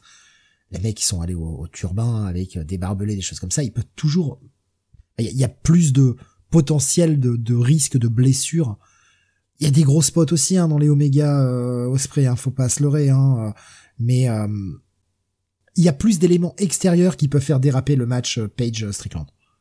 Ouais. Un coup de barbelé mal placé quand on se fouette avec les barbelés, ça peut taper dans un œil, un truc comme ça. Enfin, je veux dire, il y a des, choses le le Asai Moonsault de, de Hangman hein, avec euh, la, la chaise entourée de barbelés euh, sur son ventre là qui atterrit mmh. euh, sur sur Swerve. Ouais, ouais. Il y a, y, a, y a plus de oui, il y a, plus de risques dans un match comme ça de par les objets extérieurs en fait tout simplement. Hein. De toute façon, ce qui veut pas dire que sur sur un Kenny Omega contre Osprey, il y a pas de risque de blessure. Bien bien sûr que si. Un nuque brisé, hein, on en a vu hein, malheureusement le triple saut sur le verre pilé, mais oui, oui, oui, oui, ah bah oui, oui aussi. Oui, le. Ah, aïe, aïe, aïe. Euh, ouais, euh, le merde, le le 450, ouais, effectivement, ouais. Ah, Ça, c'est ça, c'était une prise de con quand même. c'est vraiment un move de con, ça. Ouais, mais vraiment, c'est c'est un match qui qui. Ah mais je je, je, l'ai dit encore une fois. Si je dois juger la performance, si tu veux, sportive, la performance, tu vois, artistique, c'est vrai que euh, dans le Warcraft pur, j'irais plus plus chercher du côté d'un Omega Osprey ou même d'un du reste d'un Danielson contre contre MGF sur le, le Iron Man match. C'est vrai que le soir euh, en man, il y a toute cette storyline quoi. Il y a tout tout tout euh, tout le côté viscéral, et puis ouais c'est mais quand même euh, Omega Osprey euh, et tu vois, je pourrais même mettre les deux en même temps, quoi, quelque part, parce que l'un n'est pas, enfin, les deux, les deux vont ensemble quelque part. Donc. Euh... Strickland a ensuite dit en interview, il voulait repousser les limites. Bah, ils l'ont fait. Oui, ah bah c'est clair. Non, mais encore une fois, moi, je, je n'ai pas aimé le match parce que ça rentre pas dans ce que j'apprécie dans le catch. Mais je reconnais que, enfin, honnêtement, c'est pour ça que je lui avais mis un quatre et demi. J'ai pas aimé le match pour ce qu'il m'a montré. Mais à un moment, j'arrive à dissocier aussi ce que la performance est ce que ce que j'aime. Le match, oui, pour moi, il vaut son quatre et demi. Je vais pas au 5 ou au cinq et demi, mais euh, ouais, c'est c'est c'est ça reste un des très grands matchs de cette année. Mais euh, Dave Melzer, il est un peu comme toi, hein, parce mmh. que lui, euh, tout ce côté-là, euh, deathmatch, le sang, tout ça, il aime pas. Mais il a quand même mis 5 étoiles. 5 je crois. Voilà. Non, je crois que c'est 5 simplement. Enfin simplement, c'est déjà super, hein. Mais il a déjà, il a mis que que 5 étoiles parce que voilà alors lui, c'est aussi pour la fin du match, tu vois le booking la fin du match qu'il avait un peu un peu gêné, mais, mais, il est comme toi, quoi. C'est-à-dire à la fois, bon, il aime pas ce type de match, ça ça le ça le fait un peu cringer, et en même temps, il peut pas faire autrement si tu veux que de reconnaître que ok, euh, c'est euh, c'est euh, c'est tip top quoi. Et puis ça ça a quand même contribué à alors je vais pas dire à créer une nouvelle star, mais quand même à propulser Swerve au, ça au, stade euh, au stade supérieur quoi. Ouais, euh, futur challenger, c'est clair. Mais c'est vrai que de, de tous, celui que je reverrai, tu me proposes d'en revoir un là tout de suite, bah celui que je reverrai avec le plus de plaisir, je pense que c'est Danielson MJF. C'est euh, c'est pour ça que c'est celui-ci qui a été mon choix. Et justement, on va s'en aller. Pardon. Moi tous, enfin tous là-dedans. Franchement, je trouve qu'on a une une année qui a démarré en fanfare avec ah le Omega Spray et qui euh, et qui jusqu'au bout euh, a été a été vraiment riche de, de super matchs. Quand c'est vraiment régalé. Puis on, on, va parler de, de, ce qui vient, mais enfin on n'est pas à l'abri encore. Euh, on sait jamais, on n'est pas à l'abri d'une bonne surprise d'ici la fin de l'année. Hein. Bah, mine de rien, on a eu récemment, bah, c'était à, à, Dynamite la semaine dernière, on a eu un très bon swerve contre contre Jay White. Alors sur un match plus court, tu vois, une quinzaine de minutes, mais voilà. Un match de télévision, quoi. C'est sûr que. Ouais. Et d'ailleurs, victoire de swerve. Donc, hein intéressant. Bah, intéressant. Ouais, mais de toute façon, c'est lui. Pour moi, c'est lui, hein. C'est lui qui prend le titre MJF hein, à, à Révolution. C'est c'est le choix euh, le choix euh, le choix le plus pertinent. Euh, catcheur de l'année, vous l'attendez tous. Alors bah Will Ospreay, Brian Danielson, MJF, Seth Rollins, Kenny Omega, John Moxley, Hangman Page et Orange Cassidy. Voilà, on a décidé de mettre Orange Cassidy pour. Eh ouais, avec tous les matchs qu'il a fait. Parce que ouais, cette année, il en a fait des matchs. Hein. Donc c'est moi, hein, de toute façon, qui vais en premier là cette fois-ci. Euh, bah écoute, pour moi là, c'est quand même assez simple. Euh, Will Ospreay. Franchement, euh, du début à la fin, c'est celui qui a euh, vraiment cartonné dans toutes les promotions. qui, bah de toute façon, le mec, il est dans dans trois des des six meilleurs matchs qu'on a qu'on a retenu cette année. Donc euh, voilà, ça ça veut dire ça veut dire ce enfin 7. Allez, attendez combien? 1 2 3 4 5 6 7 ouais 7 mais le mec a été a été éblouissant tout le long. Même tu vois un match où on n'était pas super euh, super content entre guillemets, tu vois, de, de voir cette affiche là, Olin, tu sais, contre Chris Jericho, on se disait, oh, tu, tu ramènes au spray pour affronter Jericho, euh, ouais, bof. Et puis finalement, entre la dernière promo, enfin les promos qu'ils ont eu avant le match, et puis euh, le match en lui-même de de d'Olin, ouais, non, c'était c'était très bien. Et c'est là aussi qu'Osprey, je trouve, a, a, a confirmé sa, sa montée en puissance de 2022, c'est que c'est c'est un catcheur ultra complet quoi. Il n'y a pas que le fait que il est euh, au-dessus du lot dans le ring. Maintenant, c'est aussi un mec qui en promo euh, dans son personnage a vraiment euh, a vraiment énormément progressé et et il arrive, il rentre dans, dans sa prime quoi. Donc pour moi, Will Ospreay. Ouais, il a il a tous les styles de catch. Enfin, il est capable autant de faire du même s'il en fait moins, mais il est quand même capable de faire du flying comme il est capable de faire du catch technique. On l'avait vu, alors c'était l'année dernière, l'année dernière ou l'année d'avant d'ailleurs? Il n'hésite pas quand même à aller essayer de faire monter des jeunes, hein, comme Nick Wayne notamment, euh, qu'il avait ah oui, c'est l'année dernière, petite l'année dernière, etc. Euh, je sais, sais plus si c'était fin 2021 ou début 2022, tu vois, j'ai un gros trou de mémoire. Mais enfin bon, tu vois, c'est le mec, il va quand même, euh, il va au charbon et euh, le mec a envie, a envie de bosser, il a envie de bosser avec tout le monde, il a envie de, mais il a envie de faire du catch, putain, le mec, c'est son kiff et et ouais, je, franchement, hein, euh, les mecs là sont, sont, tous méritants sur cette liste.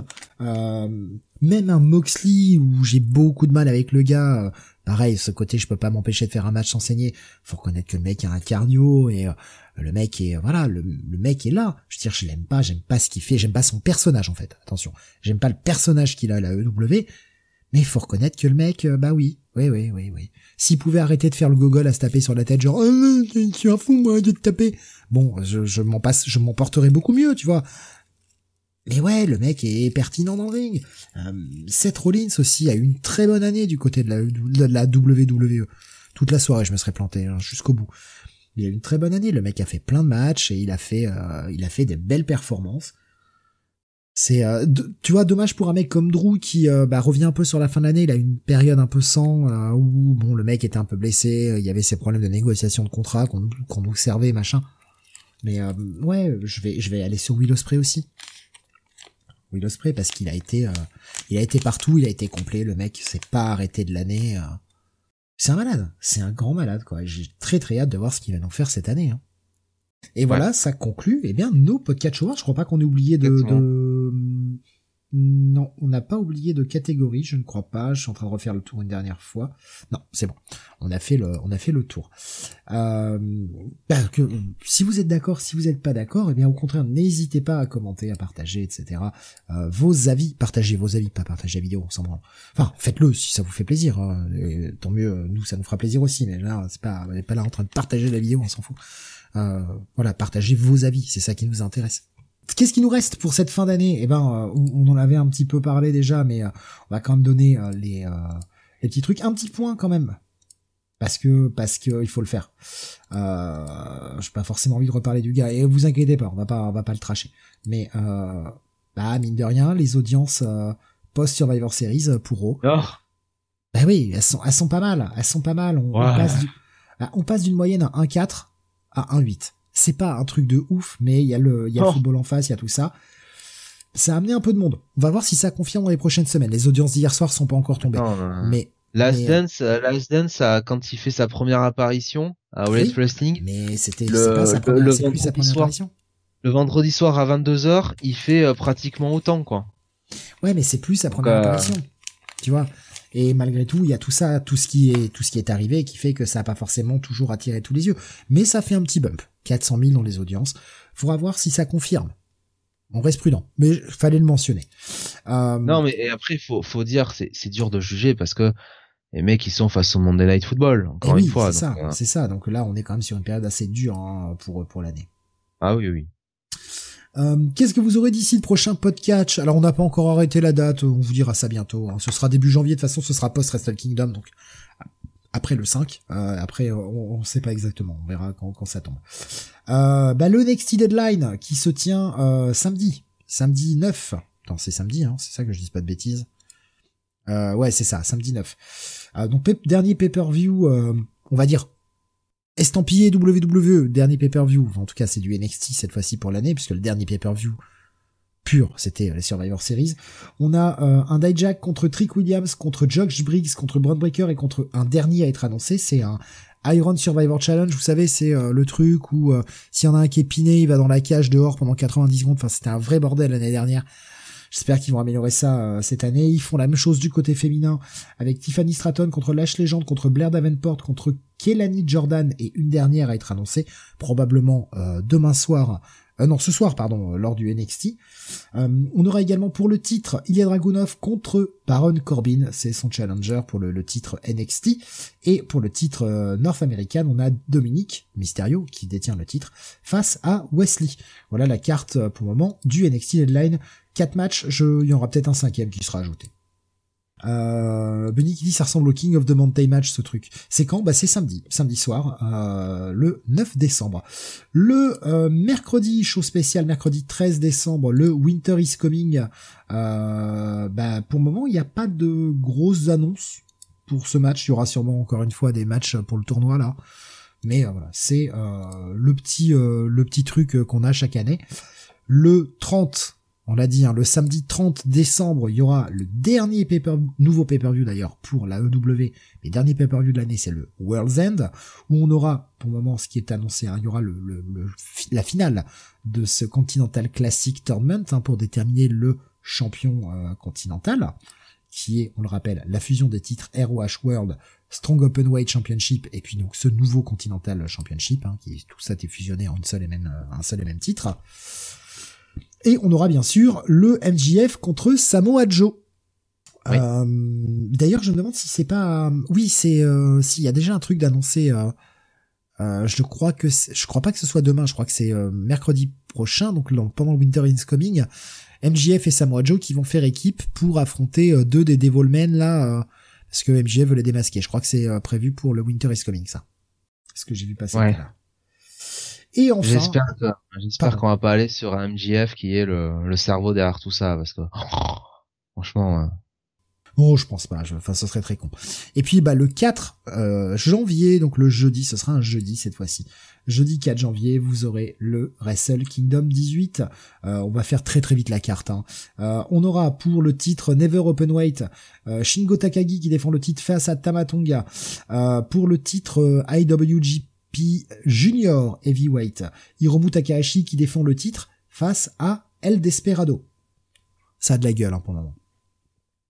Pour le titre IWGP euh, Junior Heavyweight Tag, on a le Bullet Club War Dogs représenté par Clark Connors et euh, Drilla Moloney qui sont les champions face au, cage, euh, au catch 2 on 2 donc TGP et Francesco Akira pour le titre IWGP Tag Team.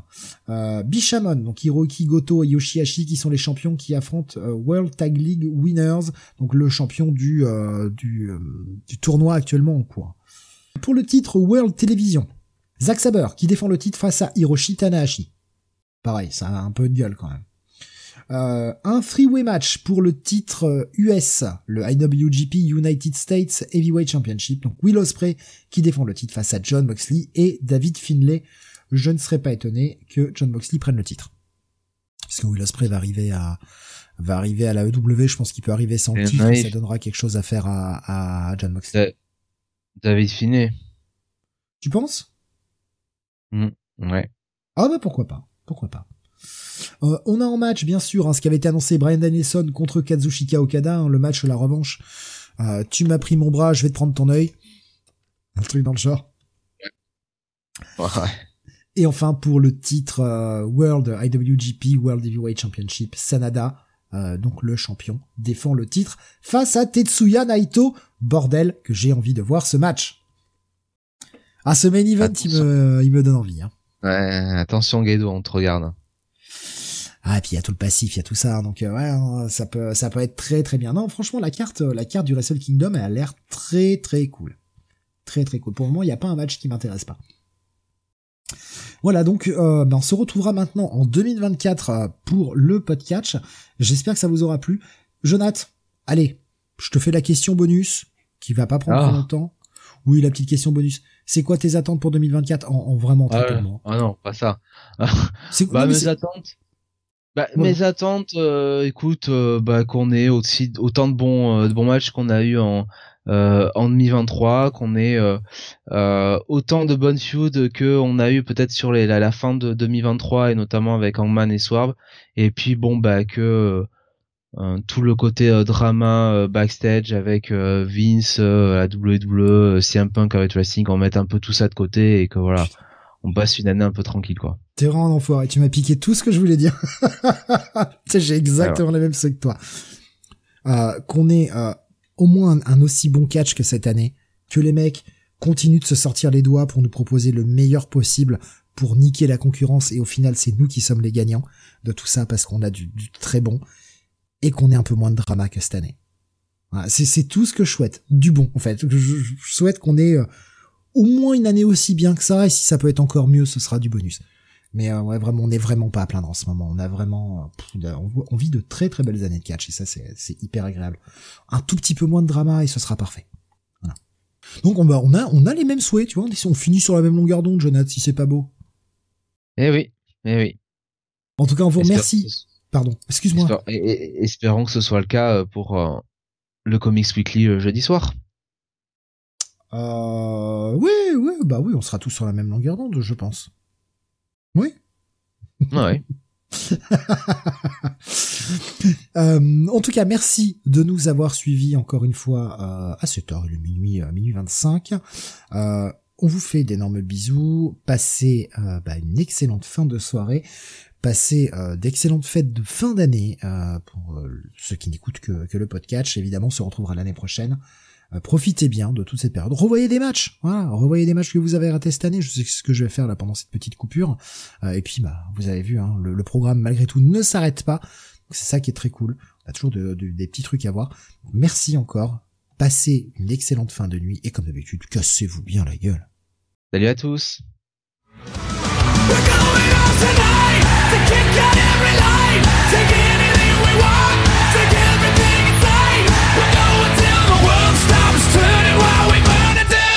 on night.